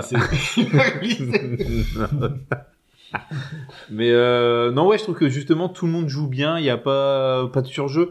J'ai vraiment ce problème-là avec Hardball, c'est que euh, ils sont trop, trop pas- dans le, dans la, dans, Je suis pas sur surexpression. surjeu. Il n'y a pas vraiment de surjeu dans. Ouais, je sais, je- Tout est amplifié. en fait, Ouais, je sais pas, c'est la manière dont, dont c'est fait, dans tout ça. le jeu, ouais. Et je, non, Time and Tide, là, pour le coup, j'ai aucun souvenir à part les scènes de, d'explosion, de, d'action ou de, de mise en scène, mais sinon, le jeu des acteurs, euh, hein, peut-être à part la, la fille qui est enceinte qui, euh, Elles sont deux. elles sont deux, peut-être. je mettrais pas un point pour les, pour les tellement confus, ce film. Mais je mettrais pas un point pour les Philippins, là, euh, Ouais, les Rastas. Eux, euh, Ils sont claqués au sol. Ah, si après sont l'ancien euh, justement euh, du, du groupe qui bute tout le monde, euh, Ouais. ce- ce- l'acteur, le taïwanais, le mari euh, Ouais. taïwanais, lui il, est, il a quand même un côté charismatique, je trouve. Dans, Avec sa moustache quand il, euh, il se déguise en Mario, là. après. il change deux fois de déguisement, il y a quand même un, correct- Ouais, un côté et, euh, le charismatique. pire déguisement, carnaval en fête. La, la boutique à côté, là. il est- Méga fête. Hop là, on reconnaîtra pas du tout. Euh, arrête, arrête. Juste une moustache avec du scotch. Connais. Des- Ça les passe. lunettes avec un gros nez. Ouais, ouais, lunettes bite, lunettes bite. Non, on va te reconnaître, euh, Gino, là. il est con, là. Donc, euh, Breaking Bad euh, pour Bibi. Breaking Bad. Euh, Breaking Bad. Cranston. bah oui, clairement, bah oui, là. Vas-y. Bon, bah. Euh... euh, c'est vrai que bon, Show Yun Fat, euh, Serge Gainsbourg, un peu charismatique, tout ça. Euh, mais pareil, Breaking News, enfin, je sais, les, les acteurs font sentir une, une, une émotion que j'ai pas retrouvée dans les autres. Euh, donc c'est important pour moi, du coup. Ouais, la commissaire aussi, euh, assez froide et tout ça. Enfin, je trouve que tout le monde joue bien, quoi. Il y a Et pas alors, de fausses notes. Il, euh. il joue pas mal. À part hein, peut-être le- J'allais dire Yip, euh, le, le, Non, moi, le c'est père de famille. ouais, le père de qui famille, est- ouais. Qui est joué par euh, Sutlam. Lui, ouais, c'est clair que c'est pas le meilleur. Moi, je trouve que le meilleur c'est un peu un truc marrant, ça, c'est limite. dans Breaking News, c'est le, le méchant, le méchant principal. Ah, moi, c'est le flic qui pète, moi. Le ah ouais. le méchant euh, principal, je trouve qu'il est, il fait euh, un peu euh, gentil en même temps avec les enfants parfois, mais toujours menaçant. Mm. Donc Ouais. tu sais pas trop sur quel pied Il danser. marche sur le fil du rasoir. Ouais, il tient. Moi, c'est marrant, je trouve qu'il y a- il une, bien, histoire d'alter ego entre, euh, du coup, le, c'est Yuen, euh, le chef des méchants, et, euh, et Chung, le inspecteur Chung. Je trouve Ouais. que Ouais. ils ont, euh, ils se renvoient, enfin, c'est des personnages assez euh, similaires, en fait, dans leur euh, C'est Denis Roy, le comportement. Pacino dans Hit, encore une fois. Non, mais c'est euh, les mêmes, ouais. mais qui font un autre Ouais. métier, un métier Ouais, différent. Excusez-moi pour ce parallèle, le cinéphile, le cinéphage en, en mon cas. Non, pour moi, ce sera Breaking News, même si je reconnais dans Hardball, ça joue bien, il y a du charisme, euh, Shoyun Fat, bon, toujours, toujours sympa de le voir. Mais non, ça, ça va pour moi encore Breaking News. J'en parle même pas de Time and Tide, parce que bon, là, c'est... Bah, pourtant, je suis pas d'accord parce que je trouve que sur rigolade, là. le jeu d'acteurs, ils sont tous bons en fait. Même Nicolas Tse, son côté euh, juvénile, euh, qui est euh, qui, qui est euh, a- assez bon. Enfin, il joue bien, euh, il joue bien son rôle. Faut pas oublier que c'est des chanteurs en fait. euh, les quatre à la base, tu vois, ils sont acteurs, mais surtout chanteurs. Il est censé bien représenter la jeunesse hongkongaise. Ouais, il représente le jeu. C'est un beau bien. gosse euh, qui, euh, à la base, il est barman. euh, Enfin, et, son, son personnage évolue bien, même s'il est un peu victime de tout ce qui se passe. Et je trouve que euh, pour le coup, les personnages féminins sont les, c'est peut-être ceux qui sont les mieux, les, les mieux interprétés, plus que dans dans, dans Hardboiled. Euh, donc, euh, je trouve que vous êtes un peu dur avec euh, avec les acteurs de Time and Tide, même si je, je vais quand même mettre mon point à Hardboiled. Euh, Ok. pour, pour le, le charisme de Shoyun Fat en fait qui défonce tout. Clairement, moi je, moi, je trouve que c'est le meilleur acteur de- des trois films. C'est un peu le Marlon Brando. Euh, Ah ouais, non, l'écran. Il, bouffe, il bouffe l'écran en fait. Je pense qu'à un moment donné, je trouve que ça joue tellement bien dans les trois films que quand tu veux dégager quelque chose, eh ben en fait lui il arrive à- à- avec euh, ce qu'on lui demande de faire. Hein. Il- c'est- C'est c'est le héros euh, badass euh, à 1000% et il le fait, il le fait tellement bien. Il dégage dès le début du film une telle classe. Il a une, une- Ça, une clarinette, telle ça. présence à l'écran. Mais la clarinette ça marche bien quoi. Donc, euh, donc du coup, je vais, je, je vais mettre Hardboiled aussi. Donc ça fait euh, Bah, égalité, égalité. Donc ça fait au total deux partout quoi. C'est chaud, hein. Il reste Juste une Petit catégorie. truc, Colline hier, en- j'ai mis le film, enfin avant-hier, euh, au bout de 20 minutes, elle me fait boring devant Time and Tide. Puis elle est repartie dans sa série. Succession. Voilà, ça, je pense que c'est un bon, euh, un bon, une bonne critique à ciné ça. Boring. Mais essayer de faire un truc. Non, c'est c'est pas un B, ça. Au-dessus de son front. Euh, les gars, on passe à la catégorie bonus pour les départager. Pour le coup, là, c'est une vraie finale. Ouais. On va, on va vouloir savoir euh, quelle, est, quelle est la scène d'action la plus folle? Eh ouais. Selon scène d'action la plus folle. Est-ce que franchement, il y a un sujet sur la scène d'action la plus folle? Oui. T'as une scène d'assaut d'un hôpital de 45 minutes. Avec un plan séquence. Avec un plan séquence. Trop long, pardon. de 2 minutes 30. Euh, incroyable, avec ça pète de partout, ça explose en, de manière Je réelle. parlais de John Wick 4 avec une scène trop longue. Voilà, c'est mon ça. Euh, plus une scène d'intro complètement folle où tout le monde se fait buter de manière hyper violente avec une scène d'escalier euh, de ouf euh, où il euh, descend euh, comme ça en glissant avec ses deux flingues plus la scène de du milieu avec l'entrepôt et les comme on l'a dit les motos les explosions Shoyun Fat qui sort du plafond. En fait tout est là quoi. Tout est là. C'est c'est juste c'est juste fou. En termes d'action pure et dure c'est difficile de faire mieux. Je pense que c'est je- mon film d'action ré- préféré c'est peut-être Die Hard c'est peut-être euh, Piège de cristal. On est du niveau de Piège de cristal clairement pour moi là-dessus quoi. Et limite Bah, ça c'est au-dessus, oui, ouais, mais sauf que dans Die Hard, t'as un scénar qui aide aussi à Je te bien. parle d'action. Ouais, ouais, mais, euh, mais oui, je te rejoins aussi. Moi, c'est surtout la Il a scène. pété un truc si c'est c'est pas Arbel qui gagne. J'ai la table quoi. Je suis d'accord avec toi parce que sur euh, Breaking News, le film s'essouffle, euh, commence très fort avec ce plan séquence, et après euh, les scènes d'action s'essoufflent un peu et c'est un peu redondant il a un dans. côté plus polar que Oui. action Et puis euh, les scènes d'action dans les couloirs et les escaliers, bon, euh, t'as compris et réinvente pas la sauce à chaque fois. Dans Time and Tide, j'ai rien compris, donc euh, à part Ah, euh, le- la c'est caméra qui, qui sort euh, de, de la fenêtre là pour suivre le gars qui descend en rappel, qui est vraiment incroyable. J'ai- J'ai fait waouh, En donc euh, c'est clairement que ça m'a marqué. j'ai que la scène là, donc je peux pas considérer. enfin, C'est ça. Quoique- Que Hardball, gare- euh, gare- effectivement. Avec Ubai qui glisse sous les sièges, là. euh, Vous savez, cette scène où il se met à glisser sous les sièges de- Oui. d'attente des gardes, je trouve ça fou aussi, quoi. Mais non, sur Hardboiled, pour la générosité des trois scènes d'action, moi, c'est surtout la scène du hangar qui me, qui me fascine et qui m'a fait rire avec euh, les gros coups de, de shotgun de, de Shong Fat. L'explosion avec le, ça, le gars, on dit tout à l'heure, là. euh, et ouais. Ça, c'est bien. le, le gars, l'explosion, le mec qui passe à côté, qui clairement euh, dû se faire un peu cramer la gueule. Mais euh, ouais, cette générosité, puis ce plan séquence à la fin dans, dans On l'a l'hôpital. pas dit, mais en fait, Euh, l'un des méchants qui est donc euh, Mad Dog euh, dans le film, qui est joué par euh, Philippe Kwok, qui est le coordinateur des cascades en fait dans, dans le film. Et il était blessé. Sur, alors c'est dans l'hôpital où il se prend un, un éclat de verre dans l'œil, il a dû arrêter pendant une journée le tournage parce qu'il s'était vraiment blessé. Mais sinon, il n'y a pas eu trop de, de blessures sur le film.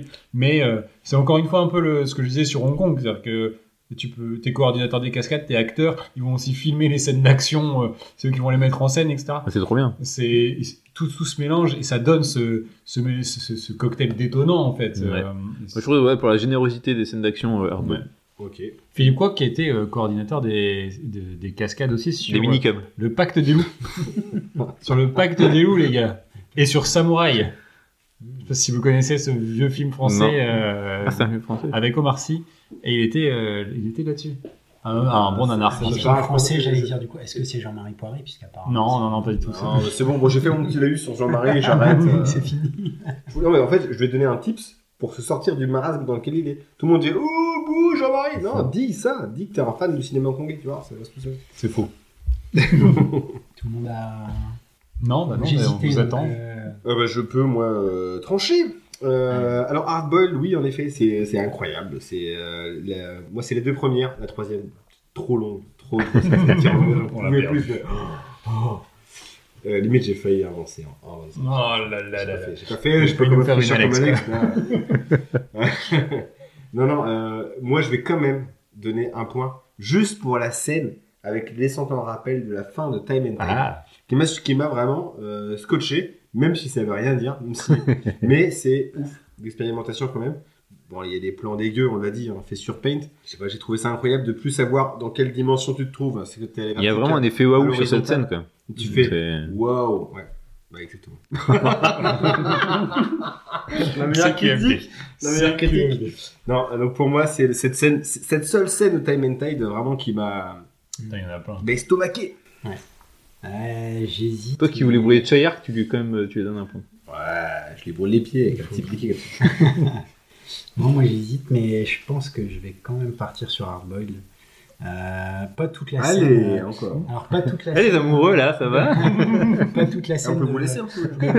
mais je repense au, effectivement euh, au plan séquence. Donc, euh, je retiens pas les, les 40 minutes, mais le plan séquence et euh, une scène aussi qui dure euh, quelques secondes, mais avec euh, Tony Long, euh, quand il se bat, je crois, justement avec euh, Mad Dog.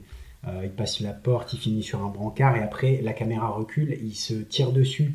euh, Oh, sur le par, bancaire. euh, ouais, euh, où- non, ils sont debout, je crois, mais il y a, il y a un- il y a le mur, la caméra recule, et euh, ils se baissent, ils se tirent dessus à travers les vitres avec le mur Ah qui, oui, oui. qui- qui est entre, qui est entre deux. Eux, ils avancent, la caméra recule, et euh, ils sont comme ça, ça pète de partout, euh, ils se tirent dessus. Euh, des, des petites scènes comme ça euh, qui me qui, qui sont vraiment marquantes euh, là pour le coup euh, sur- au niveau action. Euh, après euh, Breaking News, ouais, tu disais euh, euh, sur l'aspect euh, huis clos un peu quand ils sont dans le dans le HLM, euh, c'est- il y a quand même des Dans mon HLM, Alain Renault. il y a quand même des trucs euh, il y a quand même des trucs euh, qui sortent du lot moi je trouve euh, alors euh, même si enfin on l'a peut-être dé- déjà vu mais qui m'ont fait aussi euh, cet effet euh, waouh justement mais euh, pour le côté précurseur quoi voilà Mm. hein, c'est ouais Hardboiled euh, euh, je partirais euh, je partirais là-dessus Ok, bon bah, on partager ouais Oui. Hardboiled est le grand vainqueur de cet épisode. Est-ce que est-ce que c'est pas logique?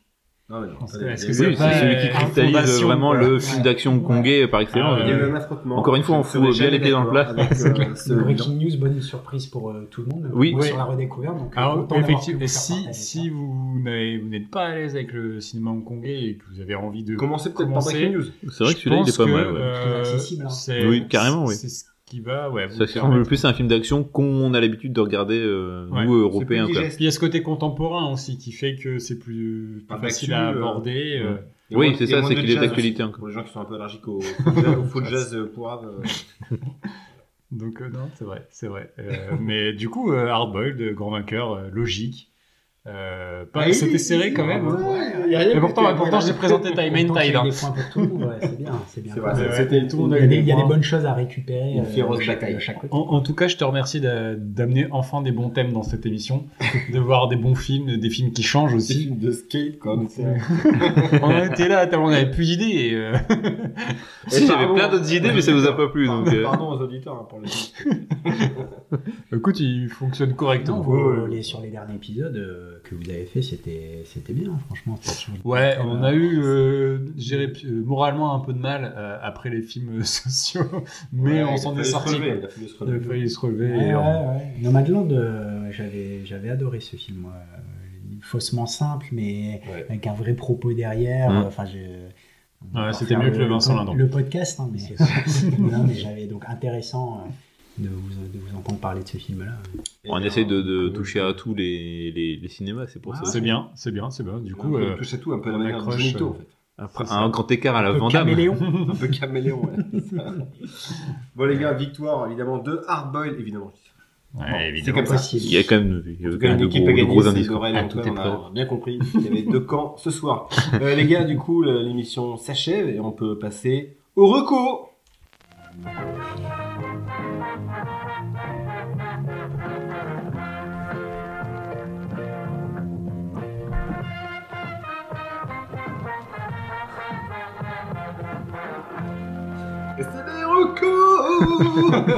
Il l'a bien préparé en amont. Ouais, je- il est prêt. C'est pour l'hommage à Johnny qui joue dans un Johnny. Ouais, oui. Johnny, Johnito, la rencontre. Euh, les gars, les recos. Bah, Euh, euh, qui veut commencer C'est toi qui décides, toi le chef. Gars. Moi je, moi, je vais vous laisser parler, donc je vais faire un truc bidon. Comme d'hab. Euh, ouais. Bah oui, non, j'ai rien. Enfin, j'étais en Italie en fait la semaine dernière, donc. euh, C'est pas vrai. Ah, J'ai fait les 5 terres. euh, excusez-moi, Ouais, parce que t'es toujours aussi fan de de, Luca. le, le film Luca de Pixar. Et c'est peut-être ça qui m'a. qui m'a- qui Mais m'a- c'est sûr, depuis le temps que t'en parles. Je vais pas vous les recommander, c'est, c'est, c'est hyper connu. Non, c'est un truc tout bidon sur Instagram qui me fait hurler de rire. C'est une page qui s'appelle Secondième. C'est un mec qui a pas beaucoup d'abonnés pour l'instant et qui a dû, enfin, qui fait des vidéos en trafiquant l'éditeur d'un jeu de catch et en faisant s'affronter euh, des personnalités de la pop culture française. Et avec des, avec des commentaires du coup vraiment à la, à la catch quoi. Fait, euh, donc là, il, le dernier épisode, il fait s'affronter Xavier Dupont de Ligonnès, Norman Tavo et euh, euh, Christian Quesada euh, des 12 coups de midi. Donc évidemment avec des commentaires toujours en lien avec leur actu euh, sombrissime. Donc il fait s'affronter aussi Jean-Marie Le Pen contre Jean Lassalle, Etchebest contre Depardieu. C'est un régal. Ça, c'est des petites pastilles d'une minute. Il Et s'appelle je comment, me tu dis dessus. Il s'appelle- Le gars s'appelle Second, euh, Secondième. Secondième. Ouais. Ok. Quand tu l'écris Euh, S-E-C-O, euh, de- comme deuxième. Second. Secondième. Ah, Et secondième. IM Ah, second, d'accord, ok. C'est. Je me pisse dessus. Alors, et puis, voilà, c'est- il y a des propos un peu politiques parfois dedans, c'est c'est vraiment génial. Intéressant. Voilà ma reco, pas du tout culturelle. Non, mais c'est bien. Non, mais c'est bien, c'est- une reco comme Si, ça. si vous voulez rigoler. Très bien. Ok. Euh, moi, une fois n'est pas coutume, je vais vous recommander un podcast euh, que euh, j'ai commencé il y a quelques semaines maintenant. Oh, Atkins le plus Dixième vous pouvez, vous pouvez. L'épisode est sorti euh, le 26 mai, euh, l'épisode 2. Donc, euh, j'ai pas encore commencé les films de l'épisode 3, mais ça ne saurait tarder. Euh, mais euh, non, non, c'est euh, du coup dans, dans le thème de l'émission, puisque euh, c'est, on en a parlé, euh, c'est le podcast Hcast euh, de Marvin Montes et Erwan Kerok qui, qui parlent beaucoup mieux que nous euh, de- du cinéma hongkongais. Je demande à voir. mais pas Je que. demande à voir. Vraiment Il parle du cinéma asiatique euh, de manière générale, il parle aussi du, du, du cinéma euh, euh, japonais, euh, coréen, indien, euh, parce qu'il parle, il, tra- il traite de triple R. Alors là, justement le triple R, c'est le dernier épisode, euh, c'était il y a plus de deux mois maintenant, donc ils sont pas super super réguliers, euh, mais euh, c'est hyper intéressant. Le mec c'est passionné. Euh, Marvin Montes a écrit un, un bouquin sur le cinéma d'action hongkongais. Donc on apprend plein plein plein de choses. Ils en parlent très bien. Ils sont très agréables à écouter. Marvin Montes, on le retrouve dans Final Cut, dans Shitlist, euh, dans, plein de podcasts de meilleure qualité que le nôtre. Mais, Bon, voilà. Ne doutez pas non, aussi. on peut le dire. Euh, voilà, donc euh, j'ai appris euh, aussi beaucoup de choses parce que c'est un cinéma qui m'intéresse de plus en plus. Donc c'était hyper enrichissant et voilà, donc je suis ravi qu'on ait pu traiter ce thème-là. Si vous voulez aller plus loin, il y a des gens qui le font Donc, Hcast. très très bien. Hcast, Mm, ok. euh, c'est trouvable partout. Ok. Je, bah, je vais enchaîner du coup. Alors moi je voulais revenir sur. Euh, alors c'est un peu une reco globale parce que vous avez pas mal parlé euh, de Ted Lasso euh, dans le- dans le dernier, épisode. Je voulais revenir de manière un peu plus globale du coup sur le méga deal un peu qu'il y a eu entre Apple TV et MyCanal. Big coup. deal. Le big deal, on va dire, big, big deal. Euh, Salut, non, salut. parce que euh, Salut, coup, bah, maintenant les, les Apple TV est dispo euh, sans automatiquement et sans surcoût sur, Ouais, euh, ça, c'est sur cool. Canal. Donc euh, bon après il y avait il y avait des gens qui avaient déjà l'appli, mais euh, moi j'ai fait pas mal de découvertes euh, grâce à ça, à des séries que j'avais déjà vues euh, juste sur Apple TV, mais euh, d'autres que j'ai poncé un peu depuis que c'est sur MyCanal. Je trouve qu'il y en a peu en quantité des séries Apple, mais elles sont toutes de relativement bonne qualité, voire très bonne qualité. Je parle de, je vais un peu du coup donner un peu de pas mal de, de séries comme ça pêle-mêle, mais il y a Sévérance, je sais pas si vous l'avez. J'ai regardé le premier Avec, euh, épisode, j'ai adoré, mais j'ai pas eu le temps de continuer. Mais séries de c'est- 2021. Le pitch est incroyable. C'est Ouais. euh, dissociation entre euh, le, le moment où tu euh, travailles, enfin entre le dans, dans- Tu sur rentres ton dans- lieu de travail, tu rentres dans ton lieu de travail, euh, et euh, quand tu sors et que tu es chez toi, ton cerveau est euh, splitté en deux. Donc en gros, t'as pas les, tu te rappelles pas de qui sont tes collègues, qui tu as fait. C'est vraiment euh, dystopique un peu. Différence entre euh, travail et, euh, et un, truc peu comique, parce étrange. que un Adam peu- Scott, quand même, il est habitué à le voir. Non, c'est pas comique. ouais, c'est pas- c'est oppressant. quand Ouais, même. oppressant, pas dérangeant, je dirais, mais c'est- les acteurs sont excellents. Il y a Christopher Walken, entre autres. Il y a, enfin, Non, trop bien. c'est, ouais, ouais, c'est, c'est vraiment fou comme série. le premier épisode m'a interpellé et Ouais. j'ai après j'avais mon abonnement qui s'arrêtait et 50 minutes. Ouais, je pense que c'est ça. Ouais, La- ça, ouais. La, la saison 2 va pas tarder euh, à sortir. Cette Bon, série était chauffé, là. vraiment- Adam on en a Scott, beaucoup parlé. hein, c'est, ça a vraiment fait, euh, ça a vraiment fait le buzz cette série. On en a Ouais, vraiment non, beaucoup parlé. Un peu moins connue, mais excellente série aussi, Shining Girls avec Elizabeth pas vu Moss. ça. euh, sur la traque euh, d'un tueur en série, mais à travers le temps. Donc c'est un peu SF. Euh, c'est tiré d'un, d'un bouquin, je crois, mais Time Moss. Cop, mais avec des tueurs. Euh, excellente actrice aussi, euh, bah, dont vous avez parlé, je crois, la semaine dernière, dans, euh, au dernier épisode dans Invisible Man. Tout à Oui, Euh, non Donc très très euh, très bonne série aussi. Il y a aussi Defending Jacob avec euh, Chris Evans. Je croyais qu'il avait un Diffental. euh, Non. Défendre- Jacob euh, en français. C'est un thriller judiciaire là, euh, un procureur de Boston euh, qui se retrouve, son fils se retrouve accusé de meurtre et donc ça traite du système judiciaire américain. Ah, comme euh, New York Police Judiciaire. Comme, euh, Tintin, non, un peu, un peu comme le. Renard, où je crois que c'était un peu le même pitch, mais Chris Evans, euh, sous-côté un peu comme acteur, moi je trouve que c'était déjà un des meilleurs dans les premières tête en plastique, de, de Marvel, euh, Captain Marvel, qui avait un peu de. qui a, qui a- qui a vraiment de quoi, jouer, enfin Captain America, ouais, pardon. Mais euh, très bonne série aussi. Et en ce moment, il y a la série Silo, euh, Mhm. série de SF aussi, tirée d'un bouquin. Euh, pareil, série dystopique dans un monde post-apocalyptique où tu sais juste que tu as l'humanité, enfin tu as 10 000 personnes qui vivent dans un silo de 144 étages où euh, il y a un peu une hiérarchie sociale, c'est un peu Snowpiercer mais à la verticale. Mais ça se concentre pas trop sur ce côté-là, c'est vraiment le côté un peu complot, mystère. Tu sais pas trop euh, ce qui se passe, tu sais qu'à l'extérieur il y a un truc qui, qui va pas, qui sont un peu manipulés par une entité juridique, euh, qui a des, des, règles des règles. bah, un- ça ressemble à des choses euh, un peu, tu peux piocher à droite à gauche, mais l'univers, euh, l'univers est vraiment sympa. Euh, c'est avec euh, Rebecca Ferguson, entre autres. Euh, J'aime bien cette actrice. Excellente actrice, Ouais. ouais, excellente vraiment dans l'émission Impossible, etc. Dans, Ouais. dans Ah, Dune. c'est. dans ok, ouais. Dune. Euh, et euh, Qui est arrivé sur le tard en plus cette meuf Ouais, là. ouais, ouais. Bah, c'est avec Mission Impossible que je l'ai découvert. Tu sais pas grand chose sur l'extérieur, mais une ambiance un peu mystérieuse, un peu lourde. Il y a, tout, le monde peut mourir à tout moment. Ça refait un peu penser à Game of Thrones. Moi, j'avais pas vu ça depuis, euh, depuis Game of Thrones. Tu t'attaches au perso, mais tu sais jamais ce qui peut se passer. Là, il y a quatre épisodes pour l'instant. Ce côté euh, mystère, l'histoire avance pas trop, c'est pas trop développé, donc je suppose que ça va s'accélérer un peu euh, dans, dans les prochains épisodes.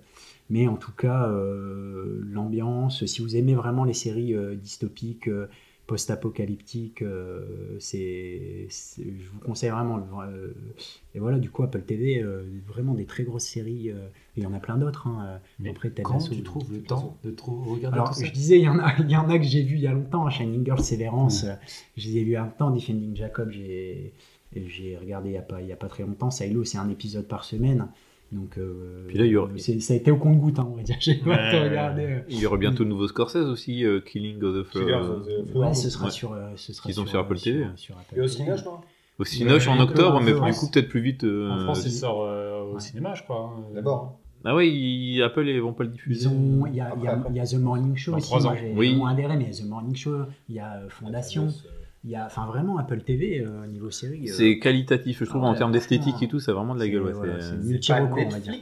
Ah ouais, non, pour le coup, euh, t'as peu de. Enfin, t'as beaucoup moins de contenus euh, Ouais. originaux, mais ils sont tous euh, quand même plus ou plus quali que Netflix Ça, ou euh, ça évitera euh, ce qui se passe actuellement euh, chez Disney Plus où on, oui on vire on se on vire sépare, on vire même les, trucs même les trucs récents on les vire parce que on veut faire des économies. quoi. Et ouais, non, voilà. quand- Et bah, R, R, R t'en a parlé, je l'ai vu euh, plus grosse claque dans la gueule. euh, film, Ah. le film d'action euh, depuis que Blockbuster que j'ai vu. J'arrive pas à les convertir encore au cinéma indien. C'est fou. Déjà C'est HK c'est mais compliqué. celui-là j'ai C'est envie fou. il me il C'est m'intrigue tout le monde en c'est parle généreux, c'est bien écrit. t'as c'est- pas eu le temps de regarder Bahubali encore? Non, pas encore. C'est magnifiquement interprété.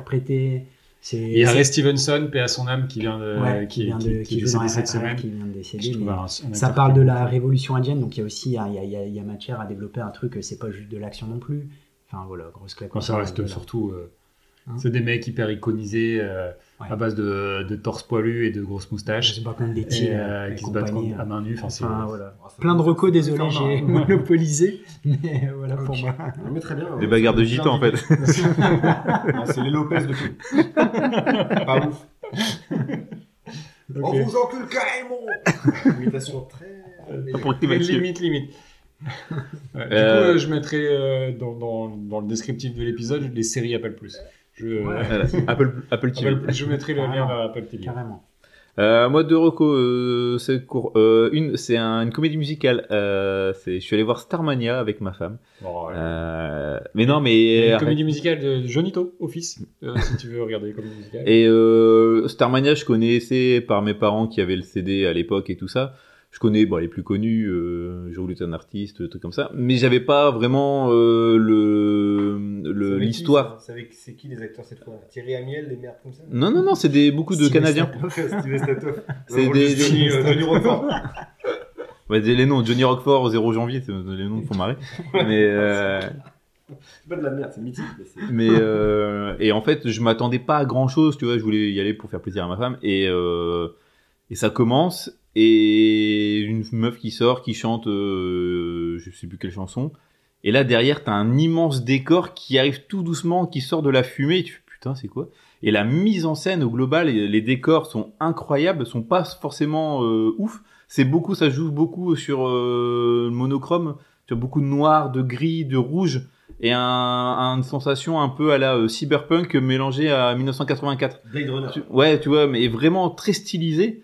Et euh, le, il y a le, la- le final du premier acte qui est incroyable et, la voix dans Blade Runner.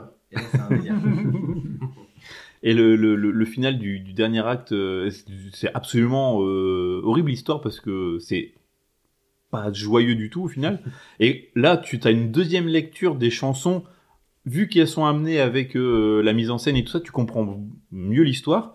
Et c'est encore d'actualité. Il y a beaucoup de trucs euh, qui, qui sont encore d'actualité sur euh, les, les gens qui sont pas euh, contents. Du coup, euh, ben, ils se rebellent. Mais euh, le chef de, de, de la cité, euh, il, il fait un état totalitaire et tout ça. Donc il y a beaucoup de, de... Enfin, c'est un C'est Romain très très Gavras- actuel. C'est Romain Gavras qui, euh, qui refait euh, Athéna. La, le- la mise en scène, c'est pas le mec qui va faire euh, la cérémonie des JO. Du coup, j'ai hâte de voir ce que ça sera les JO parce que euh, franchement, la mise en scène est incroyable. Donc euh, Starmania, il repasse à Douai en 2024, donc euh, prenez vos places. C'était Et, euh, que- c'est euh, trop bien. Je crois qu'il avait fait une. Oui, bah oui, il, avait vu aussi, ouais. ouais. Et, euh, et du coup, ça m'avait un peu titillé. Et là, non, franchement, c'est super. C'est euh, deux heures de spectacle. euh, Franchement, un truc français euh, qui a vraiment de la gueule comme ça. euh, ça chante bien. Il y a vraiment des, des super idées de mise en scène. C'est trop, trop bien. Et deuxième truc, c'est un film, c'est Le Sommet des Dieux, qui est dispo sur Canal, Canal+. Euh, c'est tiré du d'un manga, Le Sommet des Dieux, de Jiro Taniguchi. Ça raconte l'histoire d'un journaliste qui va suivre un alpiniste euh, qui est assez euh, bourru, solitaire, euh, qui veut gravi- gravir l'Everest par, par le flanc le plus compliqué, en hiver, sans oxygène, tout seul, enfin en gros les pires conditions quoi. Et donc on suit l'histoire de l'alpiniste et en même temps il y a aussi une histoire de peut-être qui aurait gravi par cette fameuse paroi très difficile un anglais euh, dans les années 20 et on ne sait pas vraiment s'il a réussi ou pas. Du coup, il y a aussi ça comme histoire parce qu'au final, euh, la montagne été officiellement gravie en 1954, je crois. Et, euh, donc, il y a des histoires parallèles. Et euh, en termes de musique, de, graphisme, il y a des plans sur la montagne avec des levées, des couchers de soleil. C'est magnifique. Franchement, le, le film est d'une beauté incroyable avec la musique derrière. C'est C'est en mode film d'animation. ouais, ouais, c'est un film d'animation. Ouais, ouais. C'est un film d'animation franco-luxembourgeois réalisé par Patrick Imbert. Euh, et franchement, ça dure une heure et demie. Et c'est euh, une grosse, grosse claque. C'est trop, trop bien. Bon, par contre, Bémol, c'est doublé par Max Boublil. Euh, Non, là, c'est la voix de Brad Pitt euh, de- dans Fight Club. ah, Euh, du coup, c'est rigolo. Moi, je putain, je la, ça, voix, je la connais. Puis bon, ça sort. Et après, tu penses plus qu'à ça. Mais euh, en termes d'animation et tout ça, il y a un côté vachement réaliste dans les animations. Pourtant, ça reste un côté manga, tu vois, très japonais dans, dans l'esthétique. Mais euh, l'histoire est passionnante. Dès que ça commence, t'es happé par le film et t'as envie de savoir la fin. Quoi. Et c'est un super film. Franchement, Le Sommet des Dieux, Sommet des euh, Dieux. je te le conseille sur Canal. euh, Mais là, ouais, j'ai plein de trucs. Là. Là, vous m'avez filé plein de recos, c'est bien. Plein de billes pour rattraper mon, mon retard. Je vous ai fait quoi couper au début de l'émission. Il faut que je sois à la page, bordel, désormais. Allez. voilà, c'est tout pour Bon, moi. les gars, c'est fut encore un plaisir. Encore merci, Antoine. Merci Ouais, Antoine. merci Euh, encore pour. Merci euh, beaucoup venu. thème et, et ces films. Toujours un plaisir. Et puis évidemment, on se reverra sans doute pour un, pour un, un nouveau thème à tous les quatre. C'est toujours agréable. Alors, on voit avec euh, Aurel et puis. Ouais, tu- moi, je- je- Je vois je dirais- pas, je ouais. dirais ce qu'il doit vous dire. Allez, japonais. Oh, oh non, bah indien du coup. Oui, Ah, bah ouais. ah, Alors prenez le temps là parce que Ouais, là, il dure faut- 3 heures à chaque heures. fois. On peut faire J'en des- ai vu qu'un seul dans ma vie, ça s'appelle Devdas. Donc un film très musical. Oui, oui, non, c'était pas ouf. Une fresque historique avec euh, Ashwarya Moi, j'ai vu euh, Slumdog Millionnaire. C'est un Faux film euh, indien quand même. Ouais, ouais. Danny Boyle. on vous fera une spéciale, euh, ce sera Jamouli, ce sera déjà pas mal. On fera Ega, Baoubali. Ou on peut faire des films philippins, comme Lastic Man ou Wang Wang. Ah, mais ça, c'est génial. C'est pas Ouais. Philippe aussi, Ah, peut-être. je pense. Euh, c'est indonésien. Ah, indonésien. C'est l'Indonésie. Non, euh, mais oui, on peut faire les films indonésiens. Ou les films nigérians. Ah, ça, c'est génial. C'est incroyable. C'est Hollywood. C'est incroyable. c'est de la grosse merde, c'est incroyable. Euh, Bref, on aura des thèmes, quoi. Bon, les gars, en tout cas, encore une fois, un plaisir. On se retrouve Deux semaines. dans deux semaines Oh, avec incroyable. on reprend un rythme de ouf, quoi. un nouveau film. Euh, Non, Non, non, trois, non, trois, bah non, Ah trois. non, mais non, je suis Un nouveau Un thème. nouveau thème. Trois nouveaux films et les trois mecs pour vous en parler. Ouais. À dans deux semaines. Ciao. Salut. Salut. Ciao. C'était laborieux cette fin d'émission.